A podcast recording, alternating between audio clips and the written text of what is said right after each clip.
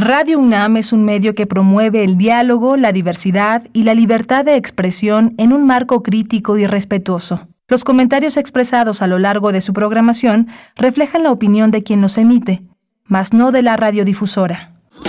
Radio UNAM presenta Primer Movimiento, El Mundo desde la Universidad.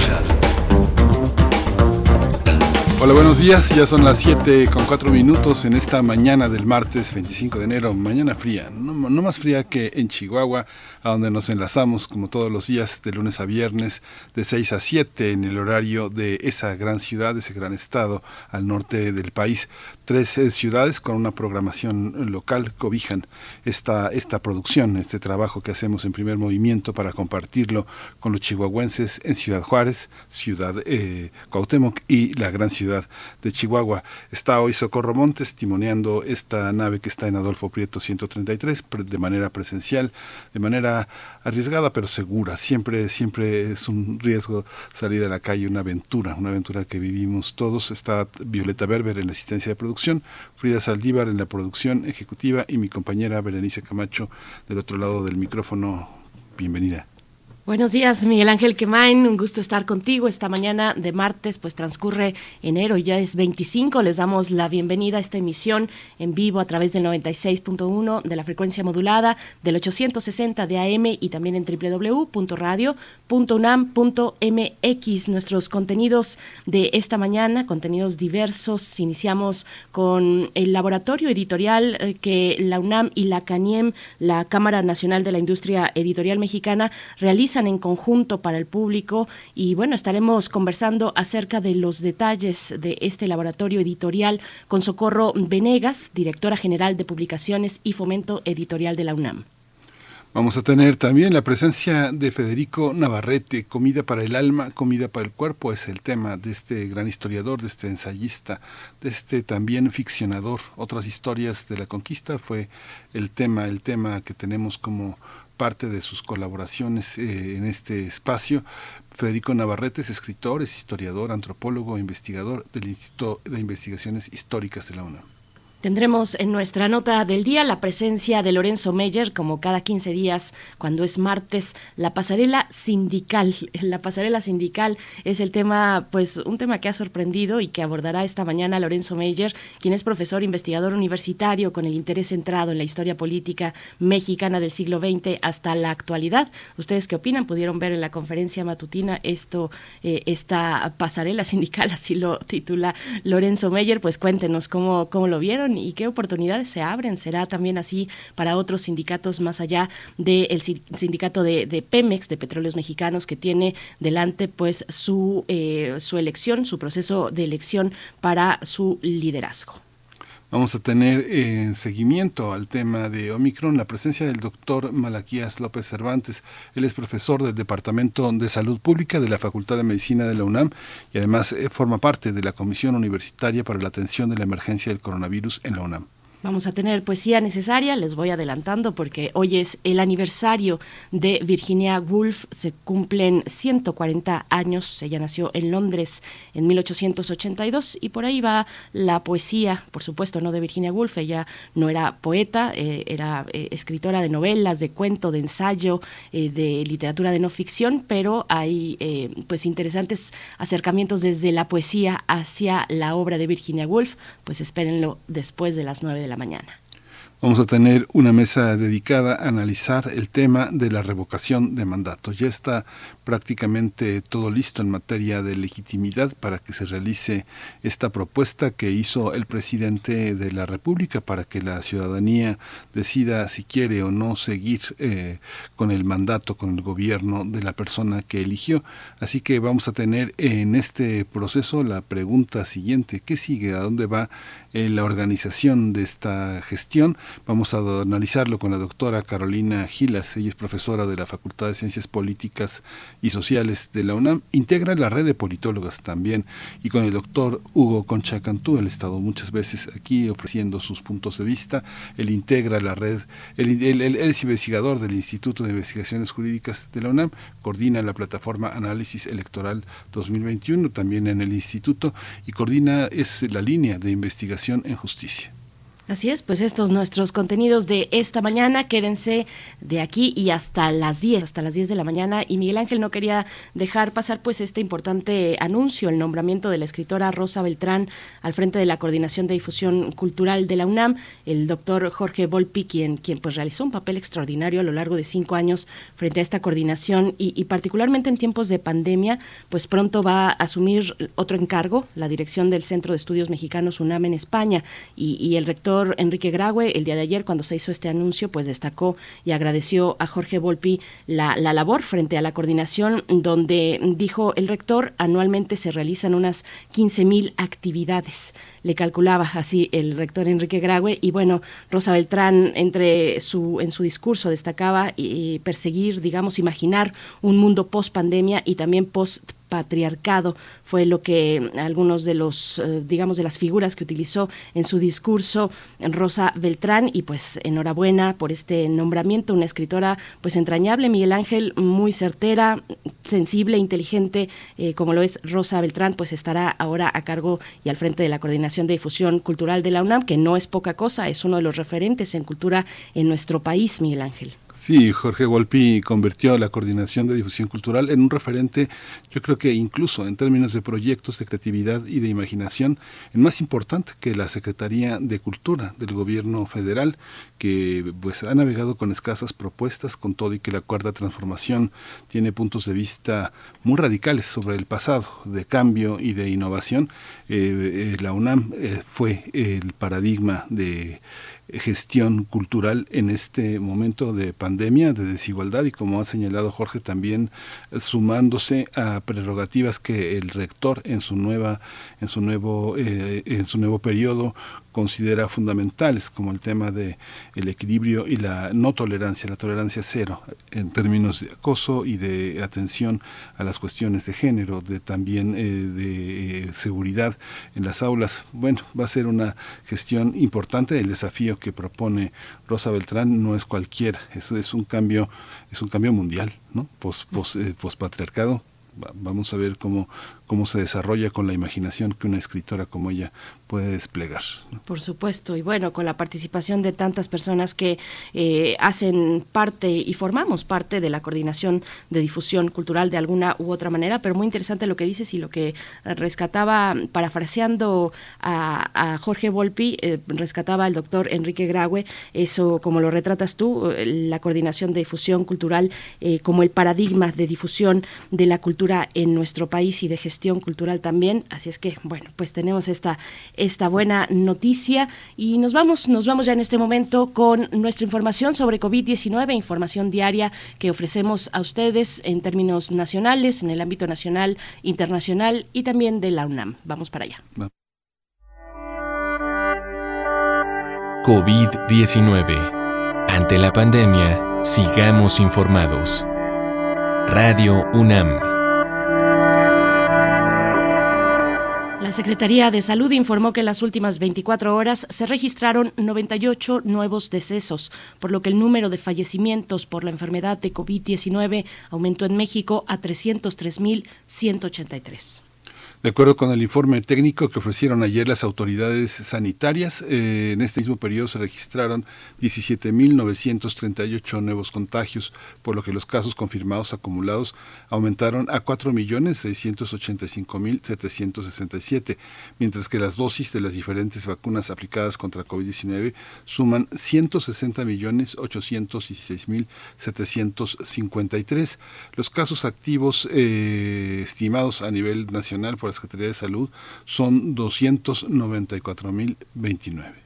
Así es, bueno, me corrijo rápidamente con la cifra anterior porque es la del día de ayer, lunes, eh, respecto a los al registro de nuevos decesos para este martes 25 de enero. Suman son 118 nuevos decesos, con lo que se suman 303.301 en total estos lamentables fallecimientos por COVID-19 en nuestro país. Y en información internacional, la Organización Mundial de la Salud anunció que a finales de febrero dará a conocer un nuevo plan plan de respuesta a la COVID-19 que planteará una transición a cuyo término se pondrá fin a la actual gestión de la enfermedad como una pandemia.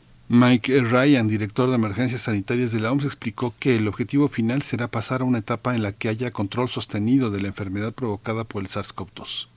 Así es, bueno, y en información de la UNAM, las personas que padecieron COVID-19 en esta nueva ola de contagio, que son muchas, y que tienen completo el esquema de vacunación, deben vacunarse ya que no hay una contraindicación en relación con ninguna fecha. Así lo recomendó Samuel Ponce de León, titular de la Comisión Universitaria para la Atención de la Emergencia del Coronavirus, también coordinador del Programa Universitario de Investigación en Salud, dijo que una vez que desaparecen las molestias, tampoco hay problema para que se aplique la segunda dosis, esquema inicial o vacuna de refuerzo. Comentó también que en el caso de quienes se infectaron y tienen completo el esquema de vacunación, deben aplicarse el refuerzo y la vacuna de la influenza porque así mejorará su estado inmunológico.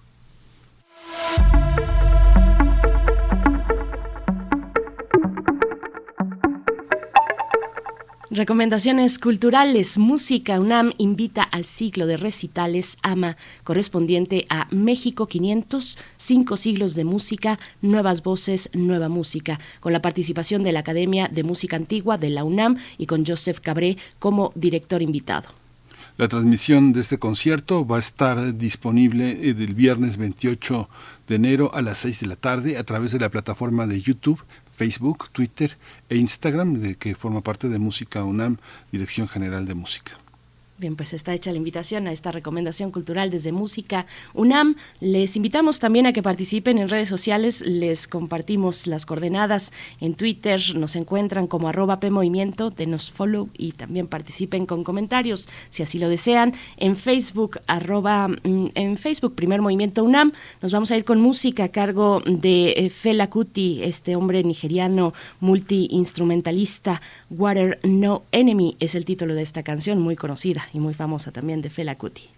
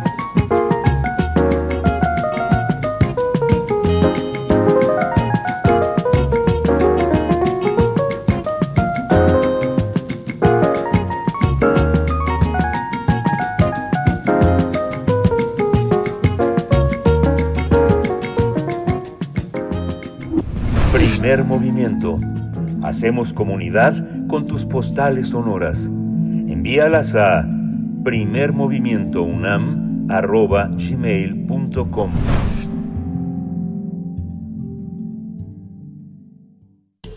Toma nota y conoce nuestra recomendación literaria. Nuestra Casa de Estudios y la Cámara Nacional de la Industria Editorial Mexicana van a invitar al público interesado a asistir al laboratorio editorial que va a estar conformado por un ciclo de cursos que se desarrollarán de manera virtual y gratuita del 8 de febrero al 24 de junio. Esta iniciativa tiene por objetivo brindar información y elementos de actualización profesional aplicables al ámbito de la actividad editorial, además de intercambiar experiencias sobre distintos aspectos de planeación, organización y distribución de las publicaciones. Algunos de los temas que se van a abordar en los cursos es el comercio de derechos de autor, las técnicas avanzadas de maquetación editorial, la edición de libros para niños y álbumes ilustrados. La lista es amplia y algunos de los especialistas que participarán en el laboratorio son Mónica Berna, Alejandro Ramírez Monroy o Verónica Flores. Los interesados deben saber que eh, los 20 cursos serán gratuitos, pero de cupo limitado. Además, el ciclo permite que cada aspirante se inscriba a un máximo de tres.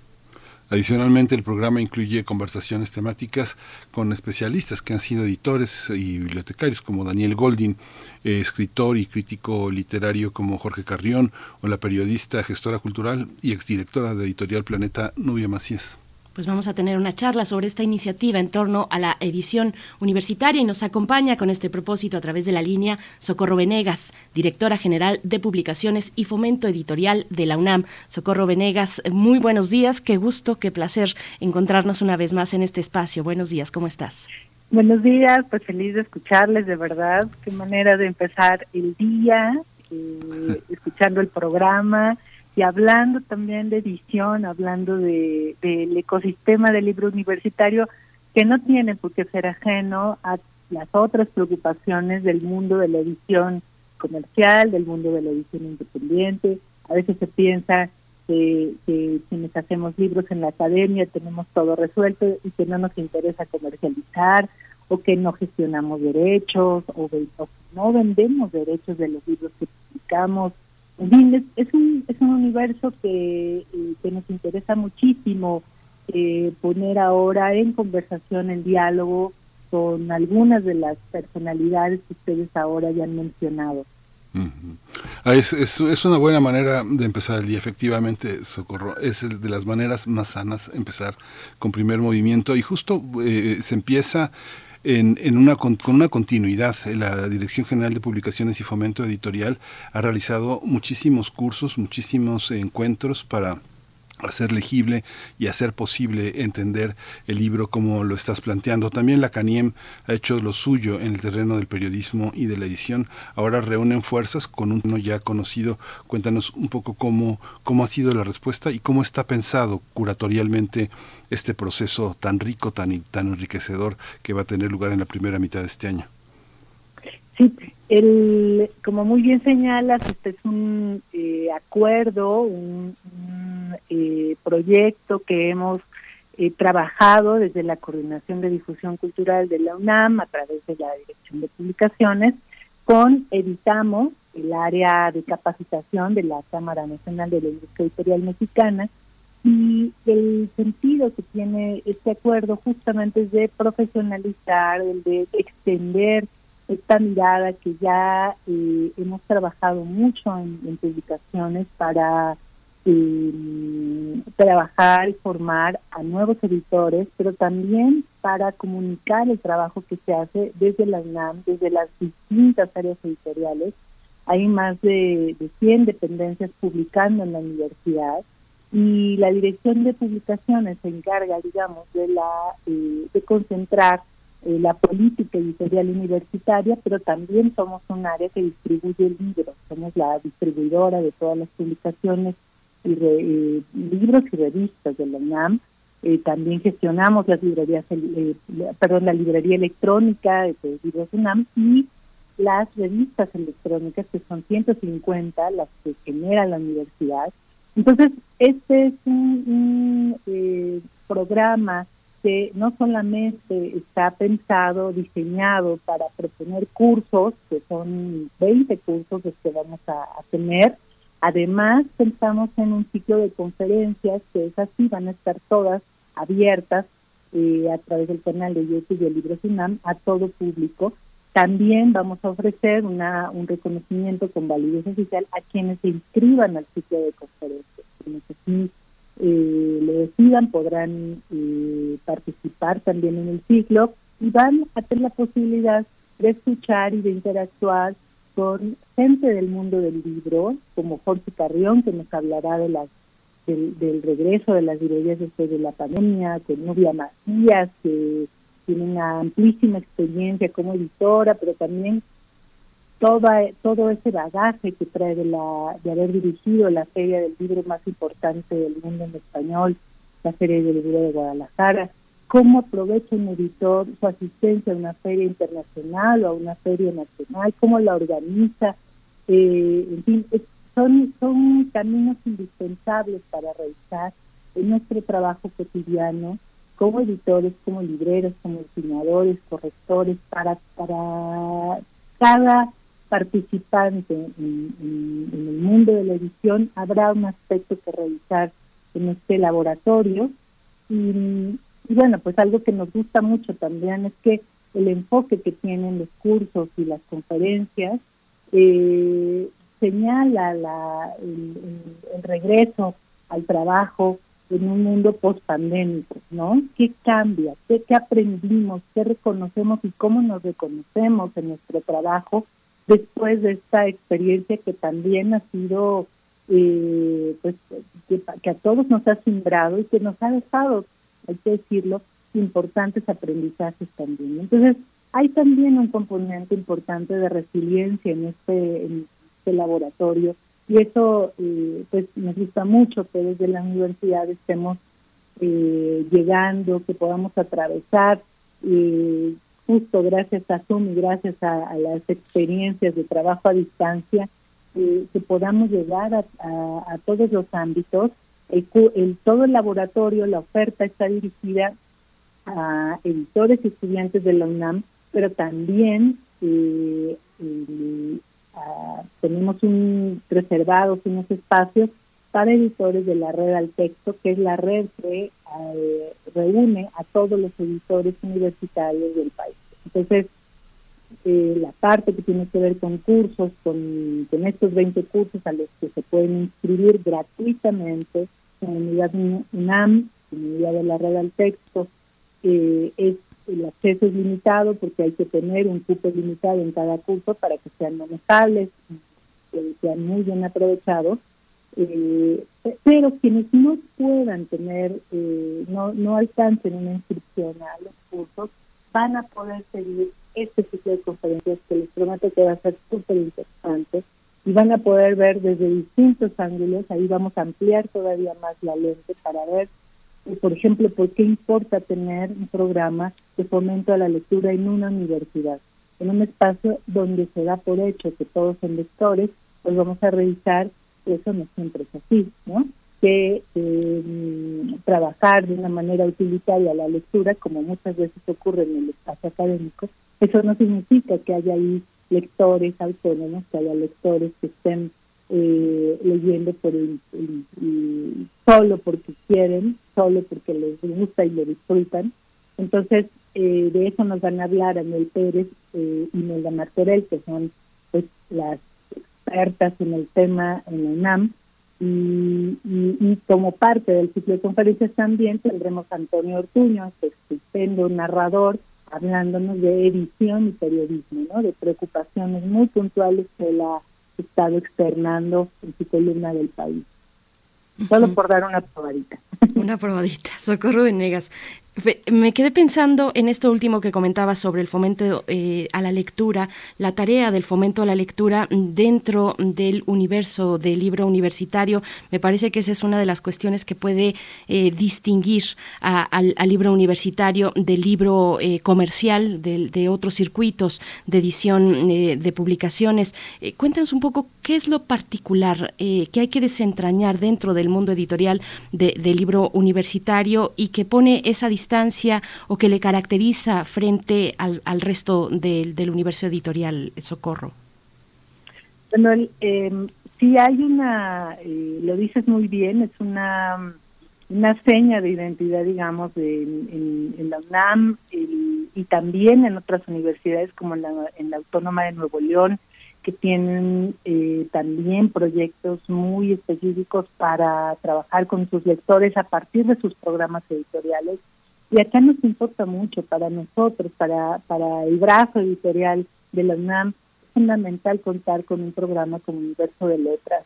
Nosotros eh, esperamos muchísimo de esos de esas iniciativas, de esos programas que tienen toda la capacidad y la experiencia para acercarse a los lectores, a los universitarios, a los jóvenes, que, desarrollan permanentemente estrategias de, acercamiento con ellos y, en ese sentido hemos respondido también creando colecciones como Vindictas, la colección que rescata eh, novela y memoria de autoras latinoamericanas del siglo XX que fueron marginalizadas por criterios machistas en la literatura y, llevar esas esas novelas a un público tan amplio, el, el público universitario con el que se puede trabajar es muy, muy amplio, muy diverso también. Eh, creamos la colección Hilo de Aracne de narrativa juvenil, donde hay autores como Toño Mastica, eh, como Mónica Broson, eh, y, para ese año tenemos novedades también que están allí, pues, por supuesto, novedades y colecciones que llegarán a las librerías de la UNAM, que ya hemos logrado que se coloquen bien en las librerías comerciales pero un circuito que para nosotros es esencial es este que comunica de una forma cercana, de una forma gratuita, que lleva el, uso social del libro eh, en las entrañas. ¿no? Este programa Universo de Letras que trabaja con abuelos lectores, que trabaja con, con, jóvenes en círculos de lectura, pues ya, ya extrañamos todas esas actividades eh, que presencialmente se llevaban a cabo en prepas, CCH, queremos ya estar allí. Eh, bueno, pues muy, muy pronto vamos a, poder ir retomando esas actividades que se han mantenido en línea. por supuesto, el equipo de, de Universo Letras ha seguido, como todos en la UNAM no nos hemos detenido, pero sin duda que, que el encuentro con las páginas en directo, con los lectores, pues es algo que, que añoramos y que sabemos que, que pronto vamos a poder eh, retomar la presencia, la presencia de un programa tan amplio, Socorro, permite pensar que muchas de las personas que están, que han trabajado en la industria editorial no han tenido oportunidad de estar en otros departamentos, como quien trabaja con autores, organiza las ferias o gestiona derechos o está en producción, es la oportunidad de diversificarse. Pero para quien tiene una pequeña empresa de edición que tiene que hacer casi todo el proceso, también es una oportunidad para entenderlo en su conjunto y también para entender para un público como el que nosotros tenemos en la universidad que es una universidad, pues sabemos, es una universidad de masas, es la posibilidad también de diversificarse, tanto en lo académico como en lo, como en lo privado. Cuéntanos cómo son esos procesos, por qué eh, hay personas que tienen que hacerlo todo y personas que están tan especializadas. Todo eso va a abordar este programa. Sí, em, el programa tiene esa, esa base, ¿no? De, comprender que hay oficinas editoriales que lleva una o dos personas, que hacen todo el, proceso que a veces pensamos en, se habla mucho de la cadena del libro y esa cadena a veces es, un solo gran eslabón, ¿no? en, algunas editoriales o áreas editoriales. Y el, es, un trabajo muy noble el de, de la edición. Yo conozco editores, los mejores editores que he conocido han empezado así, ¿no? Como en pequeño, eh, trabajando con sus autores directamente, con sus textos, que allí es donde vemos que un lector lo primero que es es, es un lector, ¿no?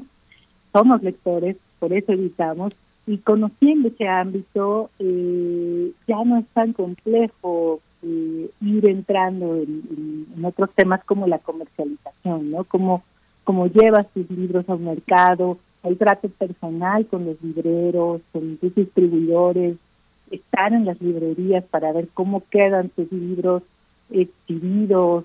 Eh, ese trabajo es fundamental, que los editores hablen con los libreros para contarles, por ejemplo, estamos lanzando una nueva colección, bueno, pues de qué va, eh, para qué lectores es, cómo se puede eh, comunicar el, sentido de un nuevo proyecto editorial y, también la conversación permanente que, que se tiene con otros, eh, en el caso de editoriales, con, con, un equipo más amplio, eh, por ejemplo, la conversación permanente que hay con diseñadores, ¿no? Para para crear un proyecto, pero para mantenerlo también, para que esté vigente, para que el libro sea atractivo.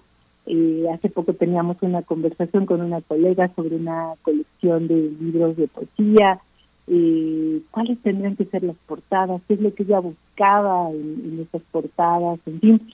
Eh, es de verdad el, el mundo de la edición una conversación permanente que a todos nos hace aprender. Em, yo, eh, por ejemplo, valoro muchísimo la experiencia de quienes eh, editan libros ilustrados, libros para niños y jóvenes, por mi paso en el Fondo de Cultura Económica, pero también creo que esos intereses, que esa mirada muy especializada, que edita un libro ilustrado es alguien que también conoce el lenguaje de las imágenes, su potencial, la importancia de que no redunden en un texto, que, que, que no sea el, libro así, que el sentido de la ilustración no sea el, más pobre que se le puede dar a veces, ¿no? Si el, cuento trata sobre manzanas, no aparezcan muchas manzanas de parte de la ilustración, porque eso no le añade nada al libro, pero en cambio una interpretación, una lectura de parte del ilustrador y la guía la orientación del editor, qué importante es, ¿no? Entonces allí también hay conversación, en todo, en todo vemos la importancia del diálogo, así que eh, pues es el laboratorio un proyecto que, nos pone a todos de frente unos a otros para intercambiar experiencias, para nutrirnos y para eh, también yo creo que para comunicar y socializar eh, logros que hemos tenido, experiencias que hemos tenido en este periodo que hemos atravesado de la pandemia tan importante que nos ha obligado muchas veces a refundar, a preguntarnos por, por, cómo estamos haciendo las cosas, que nos ha eh, implicado transformar mecanismos también. Eh, al principio de la pandemia, solo por, por, darles una, pequeña experiencia nuestra en Libros UNAM, nuestra librería electrónica no, por ejemplo, no aceptaba pagos con tarjetas, ¿no? De crédito, de débito. Es algo que sabíamos que teníamos que, cambiar, que ya estábamos trabajando en, esa mejora eh, para la librería electrónica, pero al llegar la pandemia se tuvo que, eso se volvió urgente, se volvió prioritario, ¿no? Poder encontrar todos los mecanismos de acceso para los lectores, para que pudieran llegar a los libros de la UNAM a través de la librería electrónica y hoy todavía tenemos envíos gratuitos a domicilio a todo el país como una forma de seguir apoyando a los lectores sin un límite de compra que puedan recibir los libros universitarios hasta donde estén. Sabemos que muchos estudiantes tuvieron que volver a sus hogares en el interior del país. Muchos migraron también porque se volvió imposible sostenerse en la Ciudad de México, en fin, eh, o en otros puntos. Por las razones que haya sido, queremos nosotros seguir con los libros, que nuestro proyecto editorial, el de la UNAM, siga llegando a, a, todos los sectores interesados. Y eso es algo que tiene que ver con estos aprendizajes, ¿no? Y con estas miradas.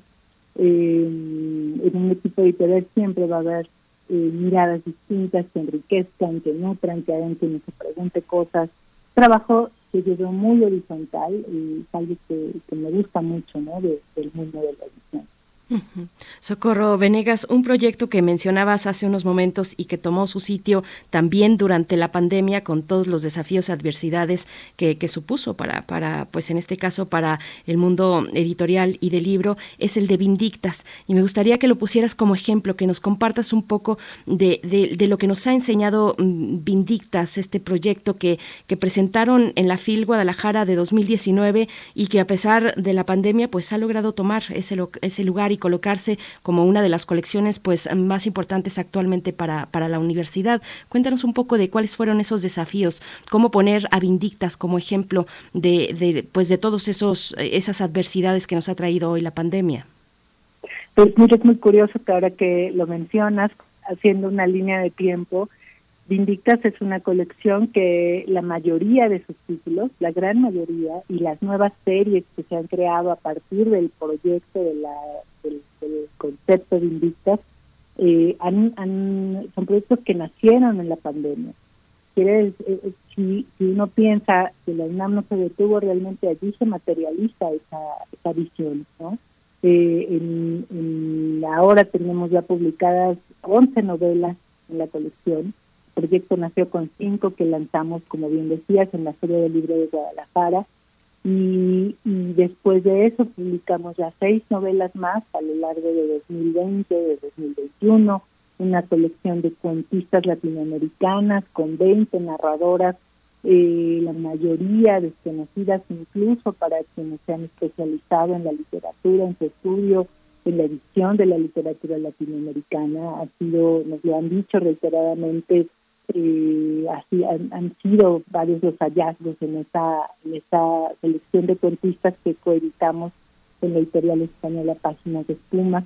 Nació la nueva serie Invictas, eh, Pensadoras Latinoamericanas, en material de lectura en nuestra colección emblemática, y allí mismo se abrió Invictas Poetas Latinoamericanas también. Entonces, vemos cómo en, en ese proyecto eh, que, es hijo de la pandemia, que ha, surgido en esta época, eh, y con una luz propia, con, una eh, estupenda recepción de parte de lectoras y de lectores. Allí también podemos ejemplificar, como me lo pedías, todas, todos estos ámbitos de los que nos vamos a ocupar en el, en el laboratorio. ¿no? Por ejemplo, la importancia de, de, saber cómo deben gestionarse los derechos de las autoras que no dejaron un testamento. Eh, tenemos ahí un gran especialista en derechos de autor que va a participar también impartiendo algunos de los cursos en, en, el programa del laboratorio. Eh, Felipe Santarrita, que es el coordinador de derechos de autor en publicaciones, quien se encarga de hacer una tarea de detective, de rastrear, de llegar a los herederos, a si no hay herederos, de encontrar, eh, ubicarlo el año en que nacieron, el año en que se publicaron los libros, confrontar con las leyes vigentes del derecho de autor. Es, es un, un, trabajo, una labor que muchas veces los editores tienen que hacer, tienen que comenzar al menos para para poder hacer los contratos. Muchas veces es una labor que cae en las manos de un editor cuando no hay un abogado especializado. Entonces, es, una rama también que, que, por supuesto, que está contemplada para trabajarse en el laboratorio. Y otro de los aspectos interesantes también es que tiene que ver con la curaduría de una colección, saber qué se quiere del proyecto. Eh, un proyecto editorial no se hace a base de ocurrencias. ¿no? Hay, ¿Qué más sería bonito publicar este libro de poemas o, o, o, qué bien me cae este autor, vamos a publicarle un libro? No es así, ¿no? Hay, hay un sentido eh, que se debe mantener, una coherencia que se debe mantener dentro del proyecto editorial, hay un discurso eh, en el que entra cada colección, hay algo que se quiere comunicar a una comunidad lectora y, y es, es una colección que tiene esa claridad. Publicamos novela y memoria porque quisimos ampliar allí el, espectro de lo que de lo que empezamos publicando, ¿no? La cuando nace la colección comenzamos con estas cinco novelas de Tita Valencia, de la Mendoza, en fin, hemos hablado mucho de esas primeras autoras y luego llegaron libros como el diario del dolor de María Luisa Puga, o llegamos a ese libro, ¿no? Que, que también ha sido eh, interesantísimo, que, que, nos han recomendado, ha habido una pues un archipiélago de autoras, de especialistas colaborando con nosotros en la UNAM, los títulos, eh, abriendo bibliotecas personales para que volvamos a leer o que recuperemos a varias autoras y, esa labor de curaduría colectiva tiene un, apoyo fundamental en, el equipo editorial de, publicaciones de la UNAM para esta colección. De todas esas sugerencias que nos pueden hacer, nosotros revisamos, eh, vemos que haya que se mantenga la coherencia de la colección, que los principios, que la mirada inicial, la mirada que sostiene el proyecto se mantenga y se enriquezca, ¿no? Miramos hacia otras latitudes. Este año pensamos que la colección se consolida como proyecto latinoamericano, ¿no? que, partiendo de la UNAM no puede ser de otra manera, pero que se abre al continente completo. Entonces vamos a traducir a una autora brasileña, vamos a tener una autora cubana, como dice María Leinaz, así que eh, pues Industria, por supuesto, que continúa y que allí se, puede apreciar mucho del, del, trabajo de distintas personas, de distintas miradas, distintos talentos enriqueciendo un catálogo. Socorro, pues eh, ya llegamos al final, pero eh, eh, cuéntanos cómo cómo, cómo nos acercamos, cómo se acerca eh, el público. Es un gran compromiso. 20 cursos gratuitos. El cupo es limitado, pero bueno, pues así es. Aunque se pague también, el, punto, el cupo es limitado. Hay desde cursos desde 8 horas hasta 20 horas. Hay este, una enorme diversidad. ¿Cómo nos acercamos y cuáles son las posibilidades de participar para el gran público? Van a tener que tener tiempo hasta junio, un compromiso sostenido importante, ¿no? Sí, eh, como bien decías, cada curso tiene una duración distinta, depende del tema eh, que trabaje. Hay desde lo muy básico, ¿no? Con, eh, que tiene que ver con formación de libros hasta más, aspectos más sofisticados, como decíamos, puede ser la venta de derechos, pero también la la participación en la serie del libro, el mundo de las librerías, en fin todos esos temas y van a poder encontrar la oferta completa en libros.unam.mx, en las redes sociales de Libros UNAM, también está ahí la convocatoria. Todos los cursos son gratuitos, como dijimos, y sí estamos pidiéndoles algunos requisitos básicos para que el, equipo pueda revisar las candidaturas, las propuestas. Lo que queremos es que se aproveche muchísimo, que se aproveche cada, cada curso. Eh, y bueno, por supuesto, el, compromiso de quienes se inscriban que, eh, para que asistan, para que completen los cursos que tendrán un reconocimiento con validez oficial de la y la fortuna también de contar con el estamos de la Cámara eh, que también ha hecho una, una labor muy consistente en, este tiempo, apoyando a la industria, apoyando al, mundo de la edición. Y, bueno, pues allí eh, los estaremos esperando, vamos a comenzar ya en febrero y el ciclo de conferencias que estará abierto a todos, también van a encontrar pronto la información completa en libros.inam.mx y bueno, pues muchas, muchas gracias a ustedes por el espacio en primer movimiento, eh, me dieron mucho tiempo, les agradezco de verdad que, que es fascinante siempre hablar de, de nuestro trabajo como editores y del acercamiento que necesitamos mantener siempre con los lectores. Es fascinante acercarse al trabajo que están realizando Socorro Venegas, directora general de Publicaciones y Fomento Editorial. Muchas gracias, enhorabuena y el mejor de los caminos para este laboratorio editorial. No sé, les estaremos siguiendo muy de cerca, con mucha atención. Es muy sorprendente, de verdad, lo completo del programa de este laboratorio. Ojalá sea muy bien aprovechado por los participantes, las participantes. Te agradecemos, como siempre, Socorro Venegas. Hasta pronto. Muchas gracias y hasta pronto. Hasta pronto, Socorro. Vamos a ir con música, vamos a hacer una pausa musical, vamos a escuchar de Cecil McLaurin Salvant, Thunder Clothes. Lay your burden down. Look to the sky, it is raining. Open your mouth and swallow the sun. Shrouded in clouds my love for you, shrouded in thunderclouds like my dreams.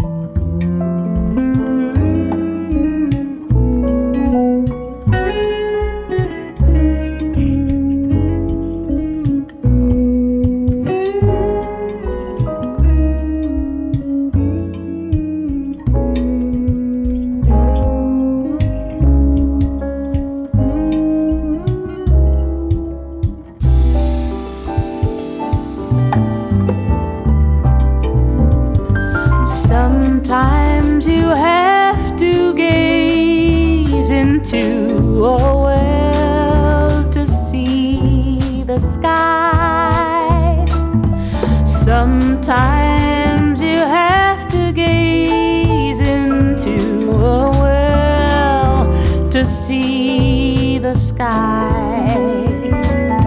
Sometimes you have to gaze into a well. Primer movimiento. Hacemos comunidad en la sana distancia.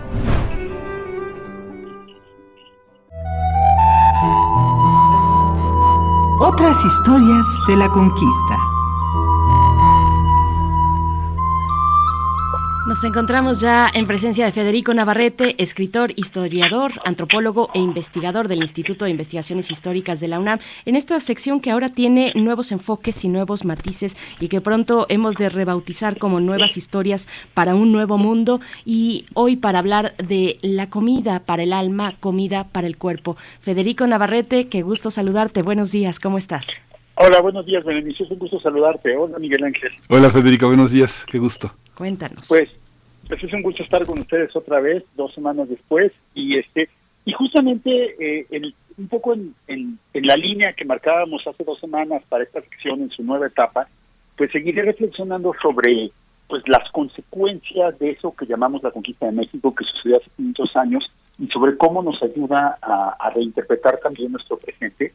Y hoy me quiero enfocar en, es un ejemplo de muchos, de cómo malentendidos o dobles entendidos eh, que surgieron en 1519-1521, en los primeros contactos entre mesoamericanos y españoles y europeos, eh, estos malentendidos que surgieron en ese primer momento se han mantenido, curiosamente, a lo largo de 500 años. De alguna manera, estos malentendidos eran tan profundos porque respondían a concepciones diferentes de lo que era el cuerpo, de lo que era la identidad humana, de lo que era ser humano, que aún hoy, 500 años después, eh, siguen existiendo estas interpretaciones diferentes. Y el, y el ejemplo que les quiero compartir hoy tiene que ver justamente con, con lo que desde un principio fueron los objetivos de los, tanto de los eh, europeos como de los amerindios, de los indígenas que interactuaban con ellos, eh, en, en su relación entre unos y otros. Los europeos, como es bien sabido, eh, ellos mismos lo decían y a la fecha se repite, venían a América a nombre de su religión, la religión católica, consideraban la única verdadera religión que existía, y venían a América con la misión, al menos eh, explícita, tenían muchos otros objetivos, pero sin duda este también era uno de sus objetivos, venían con la misión de convertir a los indios, de salvar sus almas, de convertirlos al catolicismo y así modificar su espíritu y permitirles que entraran al cielo y que consiguieran la salvación universal, que era el objetivo pues de todos los seres humanos, ¿no? Desde que Dios los había creado. Entonces, en sus primeras interacciones con los indígenas, los europeos siempre les hablaban y siempre les contaban, venimos a nombre del único verdadero Dios, tienen ustedes que aceptar la ley y por lo tanto también tienen que aceptar la ley del rey de España, que es el representante de Dios en la tierra. Entonces, desde un principio a los europeos lo que les interesó fueron, de alguna manera, o lo que decían que más les interesaba eran las almas de los indígenas, es decir, sus espíritus inmortales, y salvarlos, es decir, garantizar su salvación como hijos de Dios. En los mismos esos primeros encuentros, en contraste, los amerindios, los, ya fueran los mexicas o otros grupos indígenas que interactuaron con europeos a lo largo de esos años, no fueron los únicos los mexicas, hubo muchos más, en general lo que les preocupaba más bien era eh, averiguar qué era lo que comían los, los españoles, los europeos, las personas recién llegadas a su, a su territorio, qué era lo que comían y cómo eran sus cuerpos. Y más que darles, a más que hablarles de cosas espirituales, lo que a lo que se dedicaron los amerindios en sus primeros encuentros con los europeos fue a darles ropa y sobre todo a darles a, darles ropa para ver qué ropa se vestían y así poder identificarlos. Por ejemplo, Moctezuma en su primera embajada que, envió a, a hablar con Hernán Cortés le mandó los trajes de varios dioses para ver si los españoles reconocían algunos de ellos, se los ponían o decían que era su dios. Entonces era una cosa de los cuerpos. Y también les dio comida. Les dio de comer comida de dioses, comida de humanos y comida de animales para saber qué era lo que comían y, por lo tanto, de, a partir de lo que comían, determinar quiénes eran. Y de hecho, esta eh, a- partir de entonces, esto es algo que ya hemos visto eh, en, esta sección y que hablamos mucho en lo que conquista también, los indígenas se dedicaron a alimentar a los españoles. Durante los dos años que duró la llamada conquista, los españoles vivieron de los alimentos que les prepararon las mujeres indígenas que estaban con ellos y de los alimentos que les regalaron sus aliados, eh, que los llevaron por toda Mesoamérica. Entonces, para lo, digamos, tenemos aquí un contraste. para los eh, europeos lo importante de la interacción era lo espiritual, lo que tenía que ver con las almas, con las creencias y con la religión. En cambio, para los amerindios, lo importante de la interacción era la corporal y lo que tenía que ver con el cuerpo, con los alimentos, con las dietas, con las maneras de tener cuerpo. Y esta, esta distinción ha sido, por cierto, señalada ya por varios antropólogos, Eduardo Viveros de Castro, el famoso antropólogo brasileño contemporáneo, o por Claude Lévi-Strauss, el, el, recientemente fallecido antropólogo francés, y todos preocupan, todos señalan esta preocupación americana con los cuerpos. Y a la fecha, por ejemplo, sabemos que para muchos pueblos indígenas lo que tú comes determina quién eres. Por ejemplo, los auxiles contemporáneos de, del mundo maya de hoy, de, Chiapas de hoy, los, los, los de, de, Chiapas, cuando van a mandar a sus eh, cuando van a mandar a sus hijos a la escuela que aprendan español, les dan de comer galleta de trigo, porque dicen que comer trigo ayuda a aprender español. Y en cambio, comer maíz, que es lo que los niños han comido toda su vida en su casa, lo que ayuda es aprender celtal, la lengua eh, materna indígena. ¿no? El, lo, creencias similares tienen los auxiles y tienen otros pueblos de, Mesoamérica. Y por otro lado, este, los, los pueblos del Amazonas, por ejemplo, dicen que todos los animales tienen sus, sus alimentos como los seres humanos y que, por ejemplo, todos los animales beben cerveza, pero que la cerveza del jaguar, por ejemplo, es la sangre de los animales que cazan. Entonces aquí claramente hay una gran importancia para los alimentos, se le da una mucho mayor importancia a lo que comes eh, y a tus alimentos y la manera en que tus alimentos modifican tu cuerpo que a lo que piensas o a tu espíritu, digamos, ¿no? Eh, antropólogos han demostrado cómo en la en Chiapas, en, la actualidad, muchas de las personas que se convierten al protestantismo no lo hacen tanto porque cambien de ideas, sino lo porque quieren es, es sanar su cuerpo. Como la religión tradicional implica consumo de alcohol, pues una de las ventajas del protestantismo es justamente que prohíbe el alcohol y entonces pues eso cambia un, produce un cambio corporal y sana los cuerpos. Y ese es lo, el propósito de la conversión religiosa. ¿no? Entonces, eh, les planteo estos ejemplos contemporáneos justamente para que veamos cómo esta diferencia sigue existiendo hoy. Hace 500 años a los europeos les importaba más el espíritu que el cuerpo. De hecho, en la visión cristiana, el cuerpo pues no es más que una casa terrenal que se va a abandonar, es una casa temporal para el alma, que es inmortal. Y en cambio, a los amerindios lo que les importaba era más la alimentación y el cuerpo que el espíritu. Y eso, eh, este contraste, les digo, surgió hace 500 años y sigue existiendo hasta ahora. Hoy todavía seguramente los misioneros protestantes que llegan con los, con los eh, celtales o con otros pueblos indígenas piensan que están salvando almas y en cambio los pueblos indígenas más bien reciben estas nuevas creencias, estas nuevas religiones protestantes en términos de lo que se come, lo que no se puede comer, la salud, la reciben más en términos de su propio cuerpo. Y bueno, eh, eh, este contraste eh, me lleva a una reflexión un poco más general con la que terminaría mi, mi comentario de hoy, que es que tradicionalmente nosotros como miembros o herederos de la tradición occidental solemos valorar desde luego mucho más las cosas espirituales que las cosas físicas. En nuestra cultura que valora más las ideas que el trabajo físico, se valora más la actividad intelectual que la actividad corporal, se valora más el espíritu que el cuerpo. Y entonces, justamente a partir de esas ideas que son básicamente muy parecidas a lo que tenían los españoles en el siglo XVI, aun si ya no son 100% católicas, de todas maneras existe esta valoración de lo espiritual o de lo sobre lo corporal en nuestra cultura. A partir de estas ideas, siempre hemos pensado que fueron los europeos los que cambiaron el espíritu, las almas, las creencias y la cultura de los amerindios. Porque en efecto, pues los europeos impusieron su religión católica, porque en efecto los europeos terminaron por imponer su lengua, aunque bueno, fueron más bien los, los, los gobiernos mexicanos en el siglo XIX, pero bueno, la, la, cultura occidental terminó por imponer su lengua, el español y todo eso.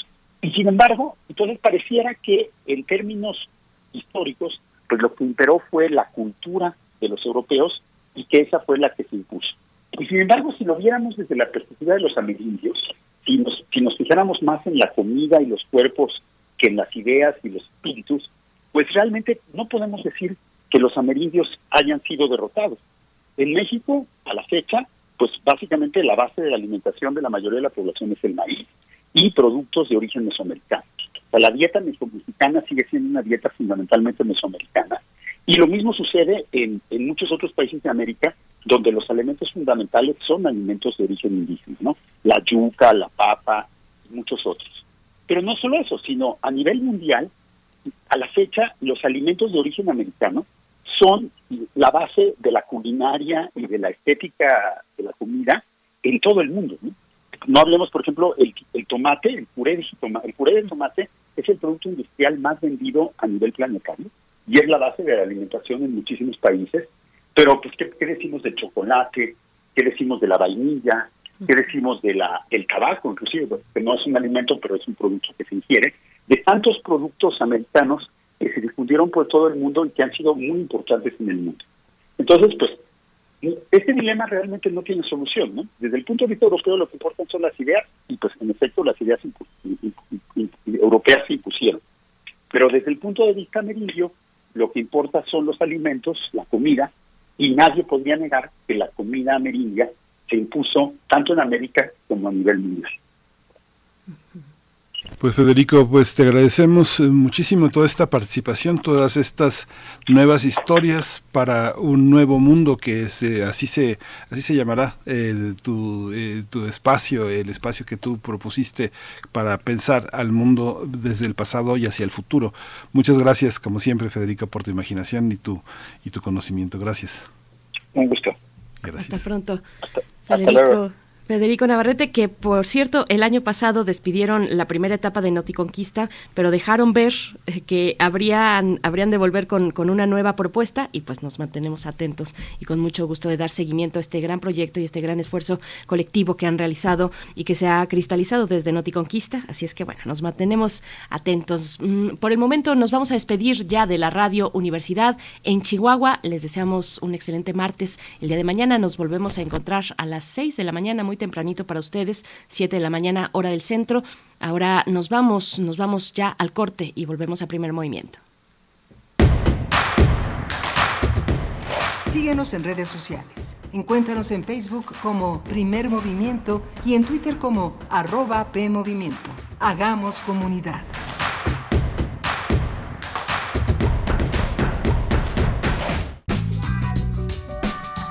La psicología analiza al ser humano, sus escenarios y comprende su realidad. Juntos hagamos conciencia, psicología y sociedad. Quinta temporada. Un programa de análisis y reflexión con Berenice Camacho y las doctoras Mariana Gutiérrez Lara, Laura Ramos Langurén y Tania Rocha. Todos los lunes a las 18 horas por el 96.1 de FM. Y sigue la conversación en radiopodcast.unam.mx. Radio UNAM. Experiencia sonora. Somos el TCDMX. Y seguro nos conoces por qué. Somos el árbitro antes, durante y después de una elección en la Ciudad de México. Verificamos las decisiones en pueblos y barrios originarios, partidos políticos y de participación ciudadana. Date cuenta, protegemos tus derechos político-electorales. Tribunal Electoral de la Ciudad de México, garantizando justicia en tu elección. A negativo, murió por sobredosis de heroína. O positivo, murió de un infarto causado por cocaína. B negativo, murió al chocar en anfetamina. AB positivo, murió por sobredosis de plomo al traficar. No importa qué droga química te metas, de todas formas te destruyes. Mejor métete esto en la cabeza. Si te drogas, te dañas. Si necesitas ayuda, llama a la línea de la vida, 800-911-2000. Para vivir feliz, no necesitas meterte en nada. Gobierno de México. Hipócrates 2.0 Mantenerse informado es parte importante de la vida. La información nos da la oportunidad de tomar las mejores decisiones, principalmente para la salud. Soy Mauricio Rodríguez, conductor de Hipócrates 2.0, donde cada semana llevamos para ti los mejores contenidos y especialistas en materia de salud. Escúchanos. Hipócrates 2.0, martes a las 18 horas, por Radio UNAM. Experiencia sonora. Encuentra la música de primer movimiento día en el Spotify de Radio UNAM y agréganos a tus favoritos.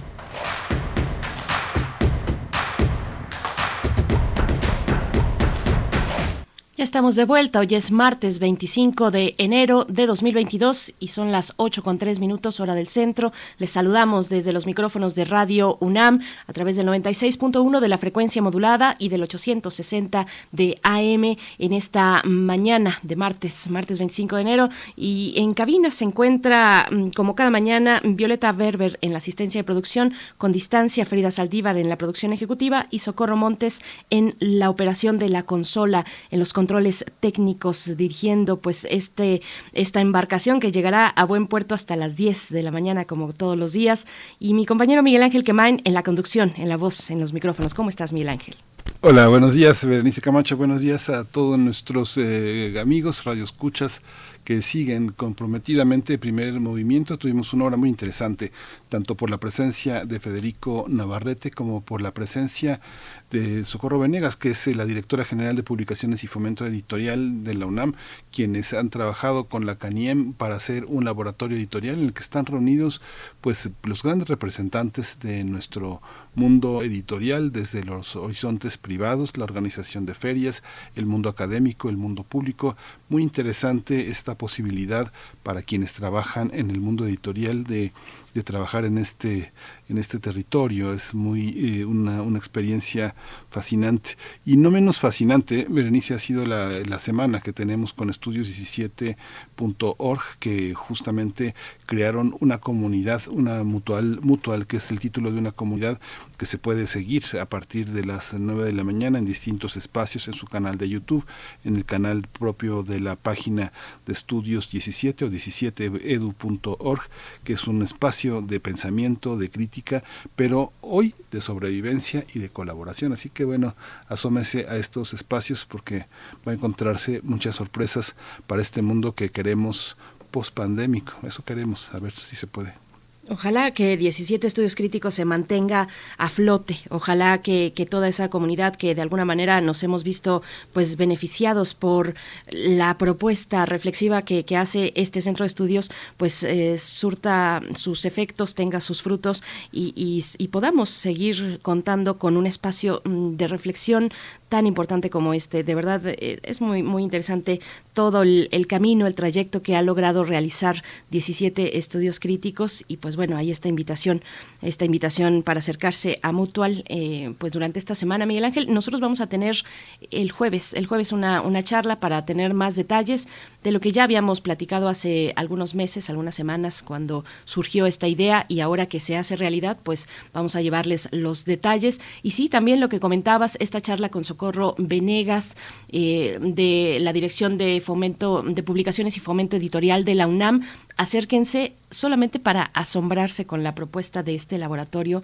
con las temáticas tan diversas y tan interesantes que propone el laboratorio. Lo pueden encontrar en publicaciones.unam.mx, en la parte de servicios, ahí encontrarán el laboratorio editorial que, como decías, va desde, eh, abordan temáticas como la administración y gestión de librerías, organización de ferias, edición de poesía, literatura infantil, traducción, audiolibros, la parte también eh, del entorno digital y la promoción de autores, en fin, de verdad que es, es bien interesante el planteamiento de este laboratorio desde sus temáticas y también desde los ponentes, las personas que han sido invitadas a participar y desarrollar cada, cada uno de estos segmentos del laboratorio. Eh, pues ahí acérquense y, y pues si tienen oportunidad también e interés, e interés profesional, pues ojalá tengan esa posibilidad de, inscribirse a este laboratorio, Miguel Ángel. Sí, y hoy vamos a tener también en esta segunda hora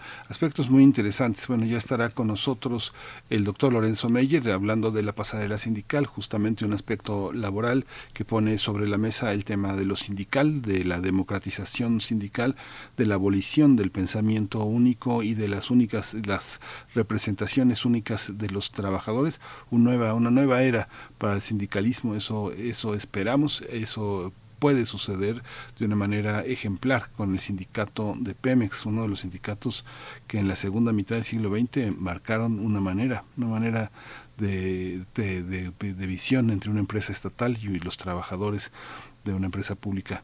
Vamos a estar también con el doctor Malaquías López Cervantes eh, haciendo este seguimiento de Omicron, Berenice.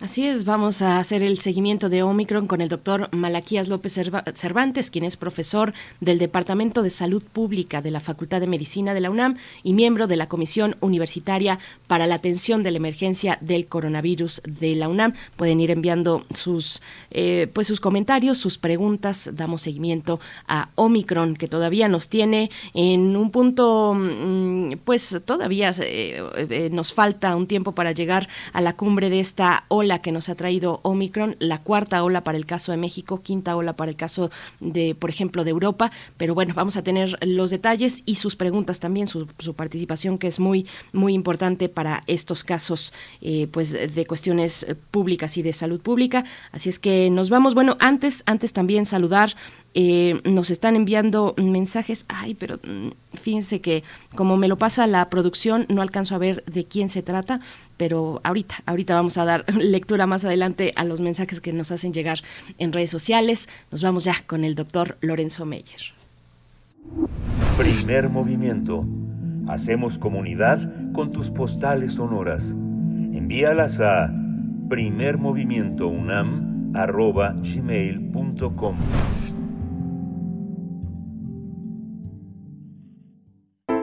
Nota del día. Saludamos esta mañana al doctor Lorenzo Meyer, profesor investigador universitario, que nos propone hoy hablar de la pasarela sindical, este ejercicio inédito, histórico, la presencia de los aspirantes a líderes sindicales de petróleos mexicanos para presentar sus propuestas en la conferencia matutina del presidente Andrés Manuel López Obrador. Querido Lorenzo Meyer, buenos días, bienvenido a Primer Movimiento. Muy buenos días, Bernice. Buenos días. Está también allí. Allí ando. Ah. Allí ando, doctor. Bueno, eh, me pareció interesante eh, el eh, ejercicio que se hizo ayer, que como dicen todos es inédito.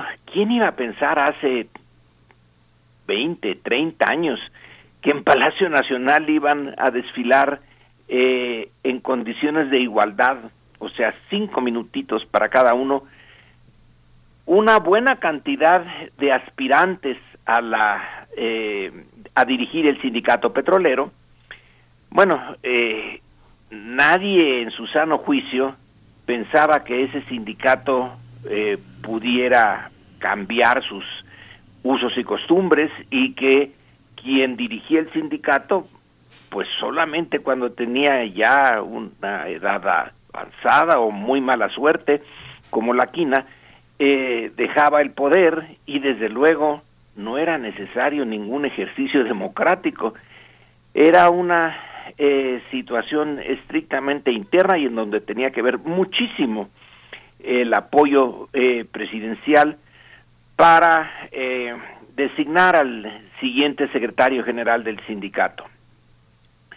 Esto de darle el eh, mismo lugar a quien hoy eh, está al frente del sindicato que a sus adversarios, pues eh, es una novedad y tiene muchos aspectos, muchos ángulos por el cual se puede analizar. En primer lugar, el sindicato petrolero es heredero de una cantidad eh, considerable de sindicatos antes eh, de su creación en los 1930. Las empresas petroleras extranjeras, cada una tenía no un sindicato, sino varios, de acuerdo a los oficios que eh, albañiles, carpinteros, los que trabajaban en las perforaciones en el campo, etcétera. La idea de un gran sindicato para toda la industria eh, provino del gobierno, del gobierno del general Cárdenas. En realidad, él fue el que impulsó eh, la consolidación de un solo sindicato. Claro que eso contó con eh, la resistencia de los sindicatitos, pues ningún secretario general de un sindicato de la empresa El Águila o la Huasteca Petroleum Company quería dejar de serlo en función de uno mayor, porque pues nada más habría un solo secretario general en vez de una docena o dos docenas. Pero la presión del gobierno eh, fue suficiente para crear el Sindicato de Trabajadores Petroleros de la República Mexicana y ellos presentaron un pliego petitorio para el primer contrato colectivo de trabajo, que fue rechazado por las empresas. Bueno, pues eso era eh, lo lógico, había que negociarlo. Y de esa negociación surgió eh, una huelga y la coyuntura para que el general Cárdenas eh, decidiera la nacionalización, la expropiación y nacionalización del petróleo. Eh, no estaba planeado, eh, hasta donde yo alcancé a ver en mi propio trabajo, el general Cárdenas estaba pensando hacer una empresa en donde eh, los intereses ingleses y el gobierno mexicano tuvieran paridad y fuera una empresa mixta, dejando de lado a los norteamericanos, porque los ingleses tenían Poza Rica, que se acababa de eh, de descubrir y eh, tenían muchas eh, esperanzas, expectativas en eso. Pero el conflicto con el sindicato fue la coyuntura, se da la expropiación.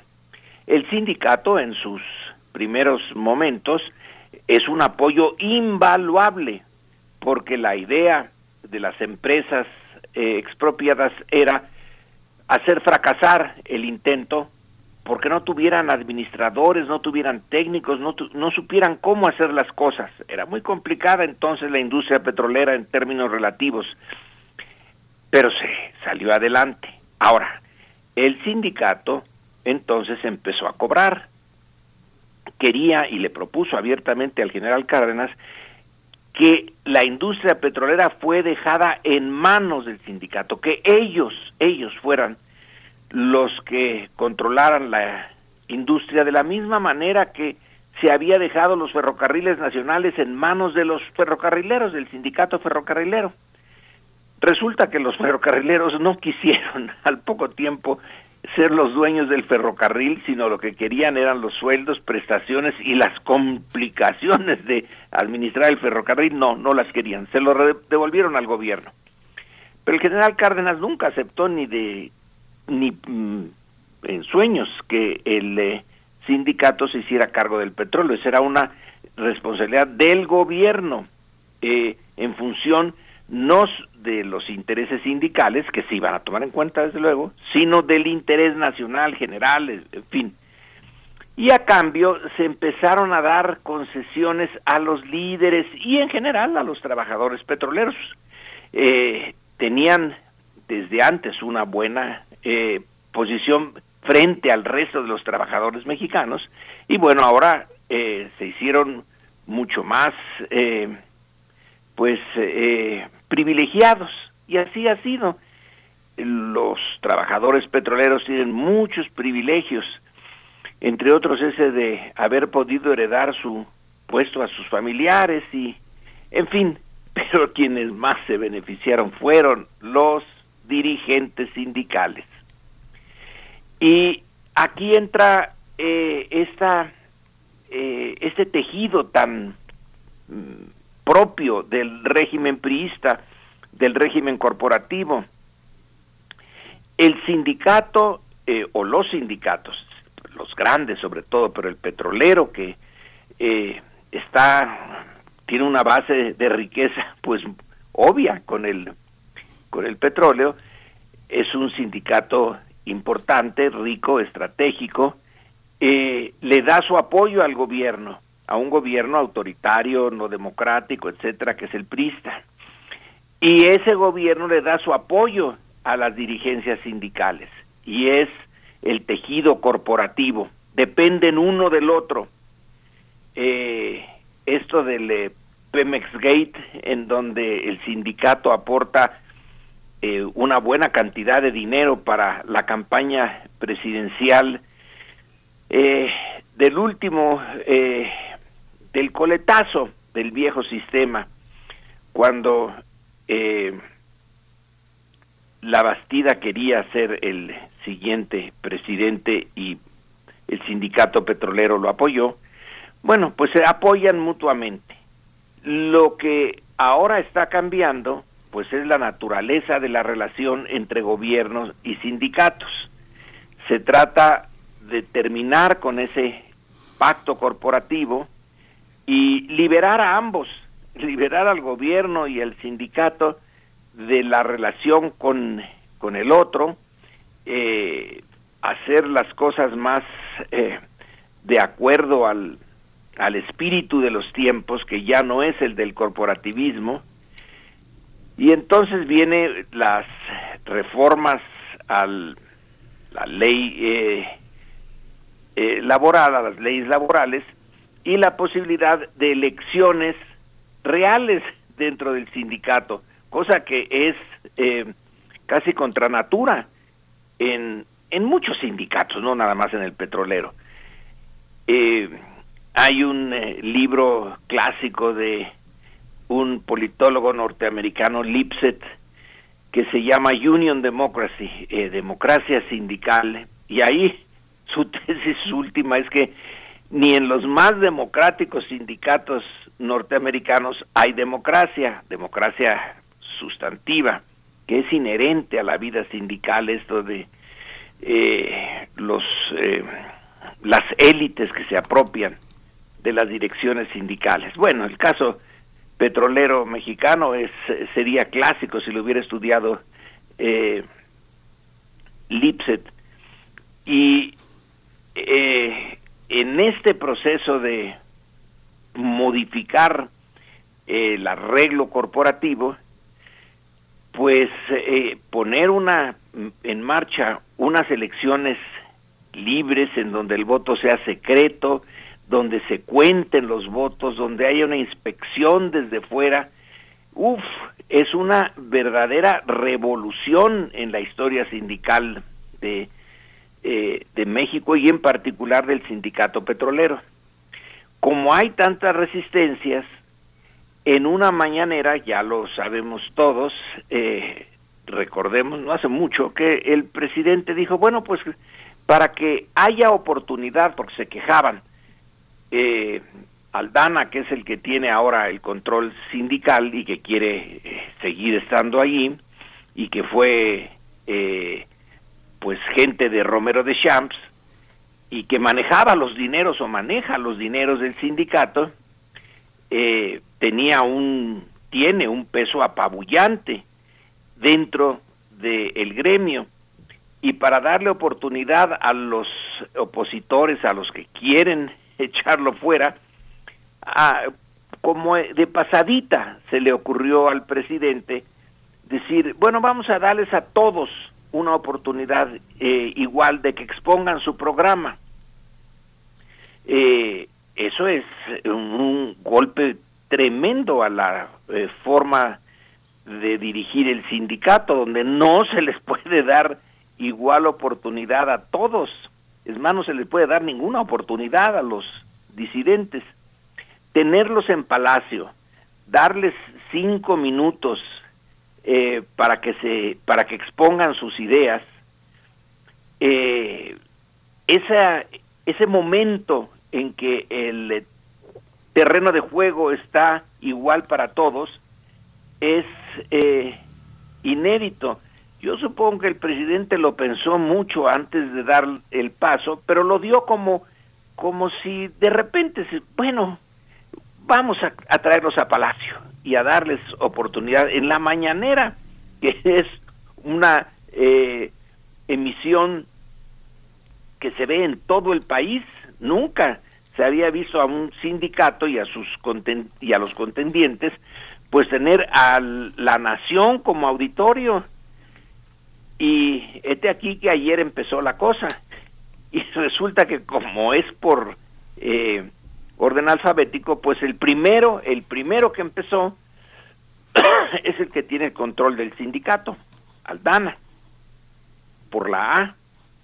Pero la segunda eh, eh, persona que le siguió en el podio el presidente se fue. Hizo muy bien hizo mutis dejó a la secretaria del trabajo a cargo de que vigilara eh, la presencia de los cinco y sus cinco minutos. Y quien vino después fue alguien que se apellida Alonso García, una señora, María Cristina Alonso García. Y lo primero que hizo fue eh, lanzar una cantidad de acusaciones contra eh, el eh, primero, contra el que la había precedido, contra el mero mero, contra Ricardo Aldana, y este no podía defenderse porque según las reglas debía de quedarse callado y sentadito ahí escuchando.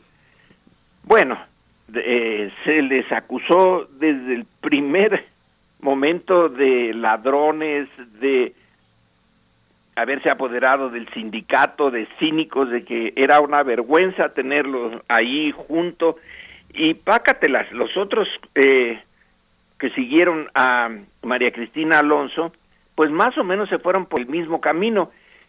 Eh, sirvió eh, para mostrar las eh, debilidades las, de la dirección actual, las posibilidades de cambio, aunque no lo garantiza, porque el control histórico que tiene el grupo que hoy está al frente del sindicato y que está bajo asedio, pues es enorme y es posible que Aldana siga, pero ya no va a seguir con el, eh, la fuerza que tuvo Romero de Champs, porque esta le venía en parte del gobierno.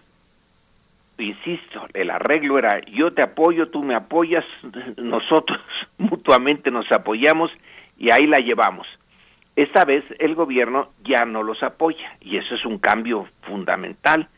Aldana puede eh, mantenerse todavía por la inercia autoritaria, muy autoritaria dentro de ese sindicato. Pero las cosas sí, ya cambiaron. Va a tomar tiempo. Eh, a lo mejor toma más tiempo del que quisiéramos.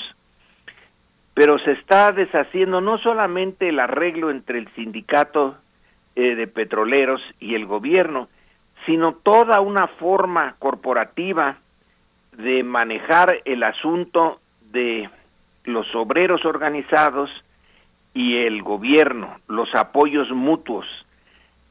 En el nuevo esquema, esto ya no puede suceder. Eh, el, eh, la fórmula de Andrés Manuel y ojalá de otros eh, que le sigan, va a ser buscar el apoyo no de los sindicatos, sino de la base social en su conjunto, eh, no de los organizados, no de los poquitos, porque los sindicatos en México y en muchas partes son una minoría de los trabajadores. Se intenta tener el apoyo del grueso de ese eh, pueblo trabajador y ya no de unos cuantos organizados en sitios estratégicos que era la esencia del corporativismo que a su vez era parte central del apoyo del sistema autoritario. Así los días vamos a seguir viendo a otros candidatos. Y bueno, aquí ya eh, le paro, fue interesante ver algunos de ellos. Uno llevaba una Biblia, eh, el último eh, de los cinco. También hizo referencia a Dios y a que pues Dios lo iba a guiar. Y andan buscando algunos de ellos a Dios como aliado para ver si así le quitan al Dana el eh, poder. Eh, algunas de las mujeres se mostraron mucho más seguras e interesantes que los hombres. Eso también es un, un avance interesante. Así que estamos en el principio en el caso del sindicato petrolero y en el caso ya general de los sindicatos en México, de una etapa distinta en la relación gobierno, sindicato, sociedad. Ojalá sea para bien. Y tal vez sea ese, Lorenzo, el signo y el legado de la cuarta transformación. Es, es, polémico porque también hay una serie de sindicatos muy, muy unidos y muy significativos y que a lo largo de la historia de la segunda mitad del siglo XX han, han ofertado sus servicios a los mejores postores en su momento. Tenemos el sindicato de teléfonos, tenemos eh, ah, los sindicatos universitarios, tenemos los sindicatos de, también de eh, De los empresas que son que, que son blancos, que son charros, que son y que se van a que se van a revisar bajo la nueva legislación y bajo esta implacable voz de eh, Ana Luisa eh, de Luis Alcalde que que además tiene detrás todo un pasado eh, de, de importancia de lucha por los trabajadores. O sea, eh, no, no, no podemos omitir que ese tono, esa formación, ese acento de Chihuahua que tiene tan fuerte, viene de Berta Luján y de Arturo Alcalde, dos personas que se han distinguido por una lealtad al proyecto de López Obrador y una lealtad a sí mismos. Hay que, hay que reconocer que Sí, Arturo antes de López Obrador ya estaban en Sí. la lucha eh, por los eh, sindicatos disidentes y los trabajadores, es cierto. Sí. Así que vamos a ver qué pasa, pero estuvo interesante. Hay que seguir viendo. Eh, yo ahorita que llegó la llamada, pues me tuve que desligar de la eh, mañanera, pero hay que seguirlos viendo, porque hay algunos eh, de los eh, eh, candidatos que realmente en sí mismos son bien interesantes, muy folclóricos. El que llega con la Biblia en la mano y la pone sobre eh, el, podio. el podio eh, realmente eh, esta, este fervor religioso en el liderazgo sindical o pretendido di- liderazgo sindical es algo eh, para mí muy novedoso. Eh, indica cambios en la cultura eh, sindical mexicana, pues yo creo que sí, pero vamos a ver.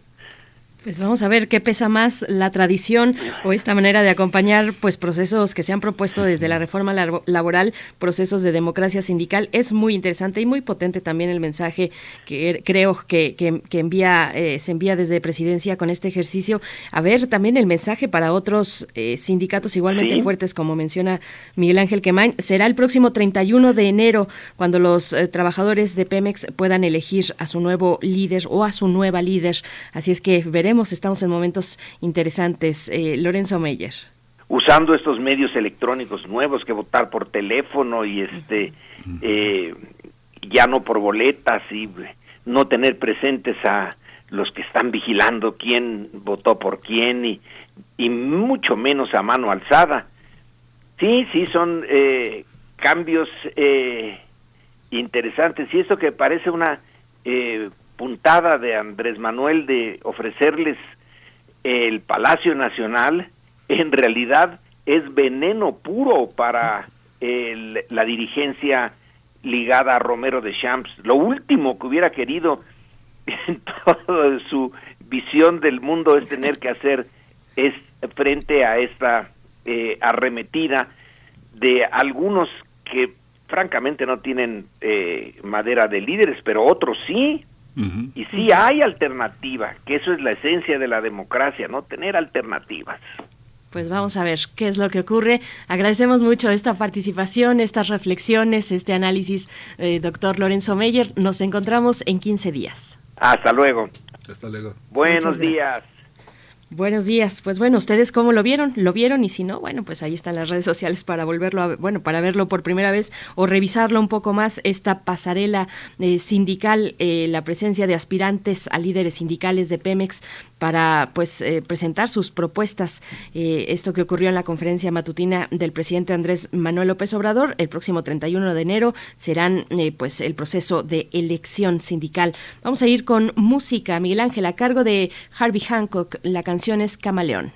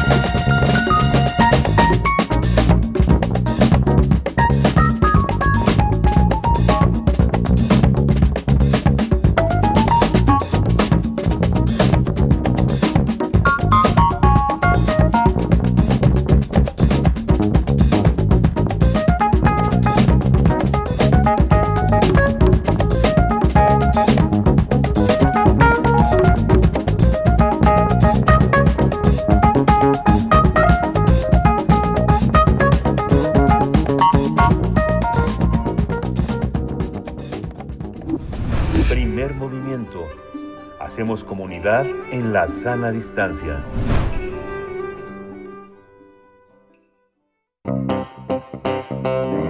Nota Nacional. Continúa el incremento de contagios de COVID-19. En México, la variante Omicron desató la cuarta ola y provocó que en la última semana se reportaran alrededor de 300.000 contagios, lo que representa el número más alto desde el inicio de la pandemia. Por su parte, en días recientes, autoridades de salud de Reino Unido alertaron de un aumento de casos de una subvariante de la variante Omicron. Esta fue bautizada como Omicron silenciosa y es poco lo que se sabe de ella, pero ante el aumento de casos, las autoridades británicas la declararon como variante bajo investigación. Para los médicos es importante determinar si esta es aún más contagiosa que la Omicron original y también quieren saber si logra escabullirse de algunos tests que identifican a qué variante pertenece cada muestra.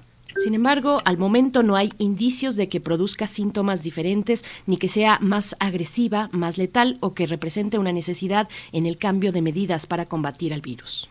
Por otra parte, la OMS, la Organización Mundial de la Salud, reveló que por Omicron podrían contagiarse el 60% de los europeos antes de marzo, lo cual podría precipitar el fin de la pandemia, dicen. Dicen así, bueno, pues vamos a conversar sobre el desarrollo de la cuarta ola por la variante del coronavirus Omicron, sus síntomas y los cuidados que debemos mantener, los escenarios que se presentan con esta, con esta variante que está vigente actualmente. Este día nos acompaña a través de la línea el doctor Malaquías López Cervantes, él es profesor del Departamento de Salud Pública de la Facultad de Medicina de la UNAM y miembro de la Comisión Universitaria para la Atención de la Emergencia del Coronavirus de esta Casa de Estudios. Doctor Malaquías López Cervantes, gracias por estar esta mañana. Bienvenido a Primer Movimiento. Buenos días. Muy buenos días. Hola, Muchas doctor. gracias por la invitación. Pues estoy aquí a la orden.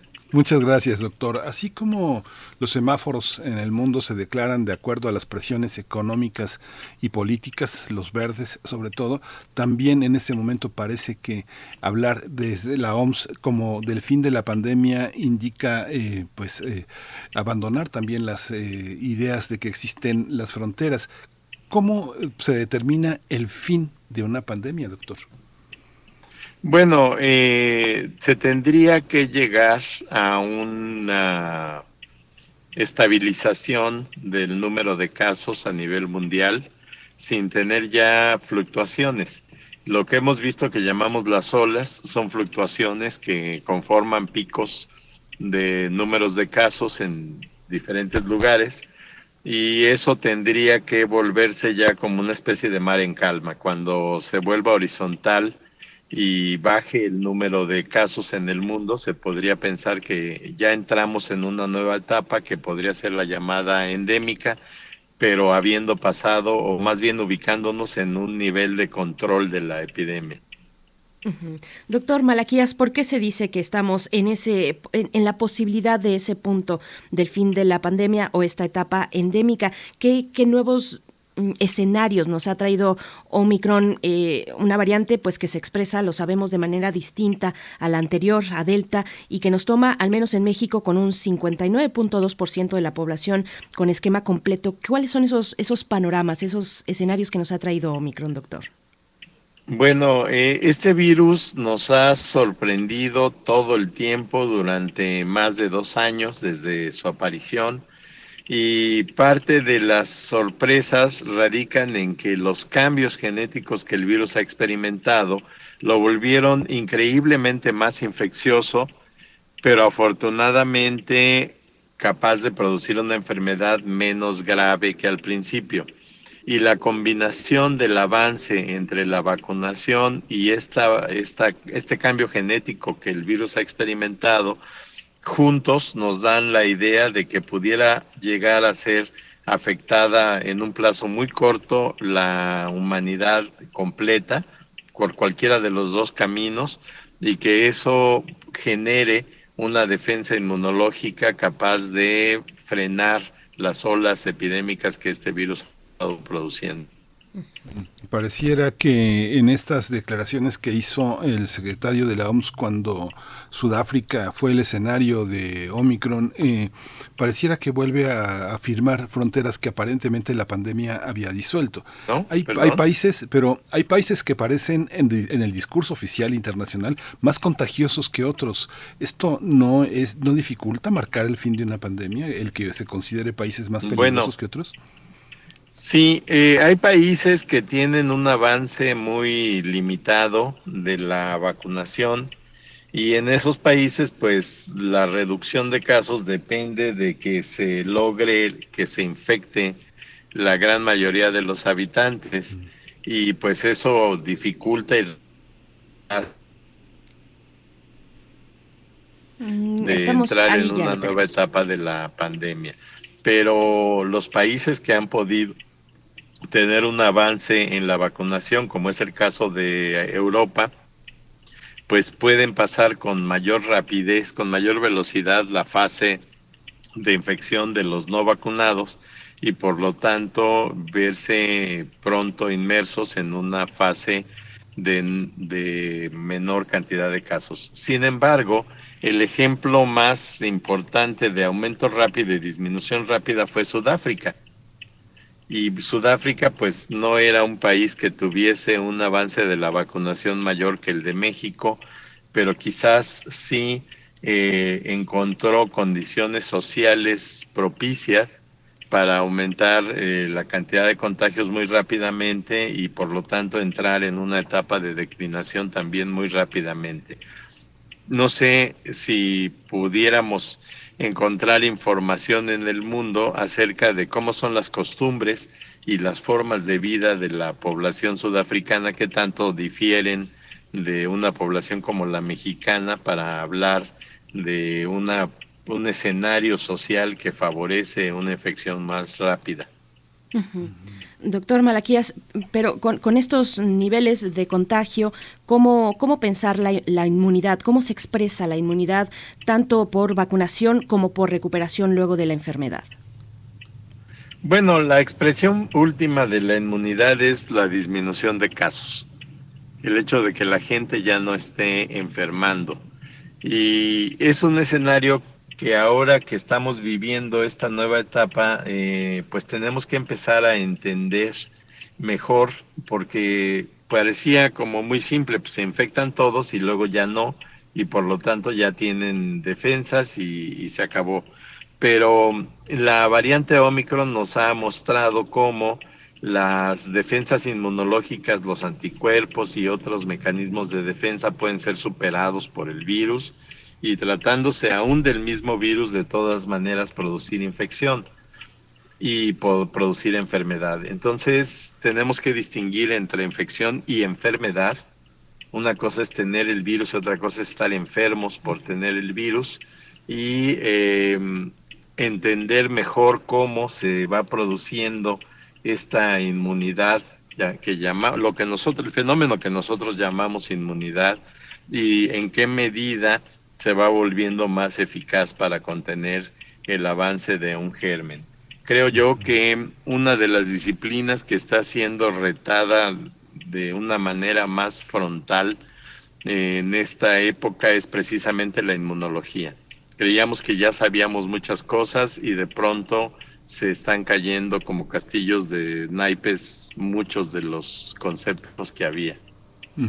Sin embargo, parece que tenemos más información que antes, cuando, no sé, digamos que la gente está muy segura que le dio Omicron y no Delta o no las primeras cepas del virus. ¿Cómo, ¿Cómo se da este fenómeno mediático y de comunicación? Digamos, mucha gente que, que, yo conozco piensa que tiene Omicron o, este, no piensa en otras variantes. Sin embargo, habíamos hablado con este, expertos en virus y en México y en muchas partes del mundo no se cuentan ni es necesario saber qué cepa del virus se está teniendo, sino por los síntomas, que es una cosa muy distinta. Es, es, el, es del lado de los médicos, no de los científicos.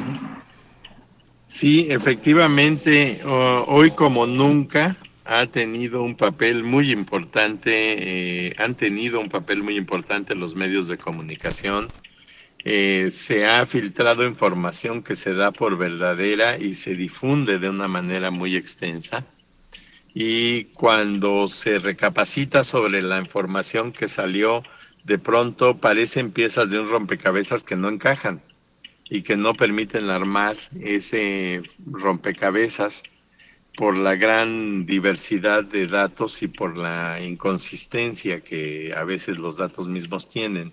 Eh, yo diría, por ejemplo, una persona pues simplemente no puede saber que tiene una infección por la variante Omicron a menos de que se tome una muestra que se lleva a un análisis tecnológicamente muy complicado que se llama secuencia, secuenciación genética, y que diga, no hay duda de que este es Omicron y no es Delta, por ejemplo.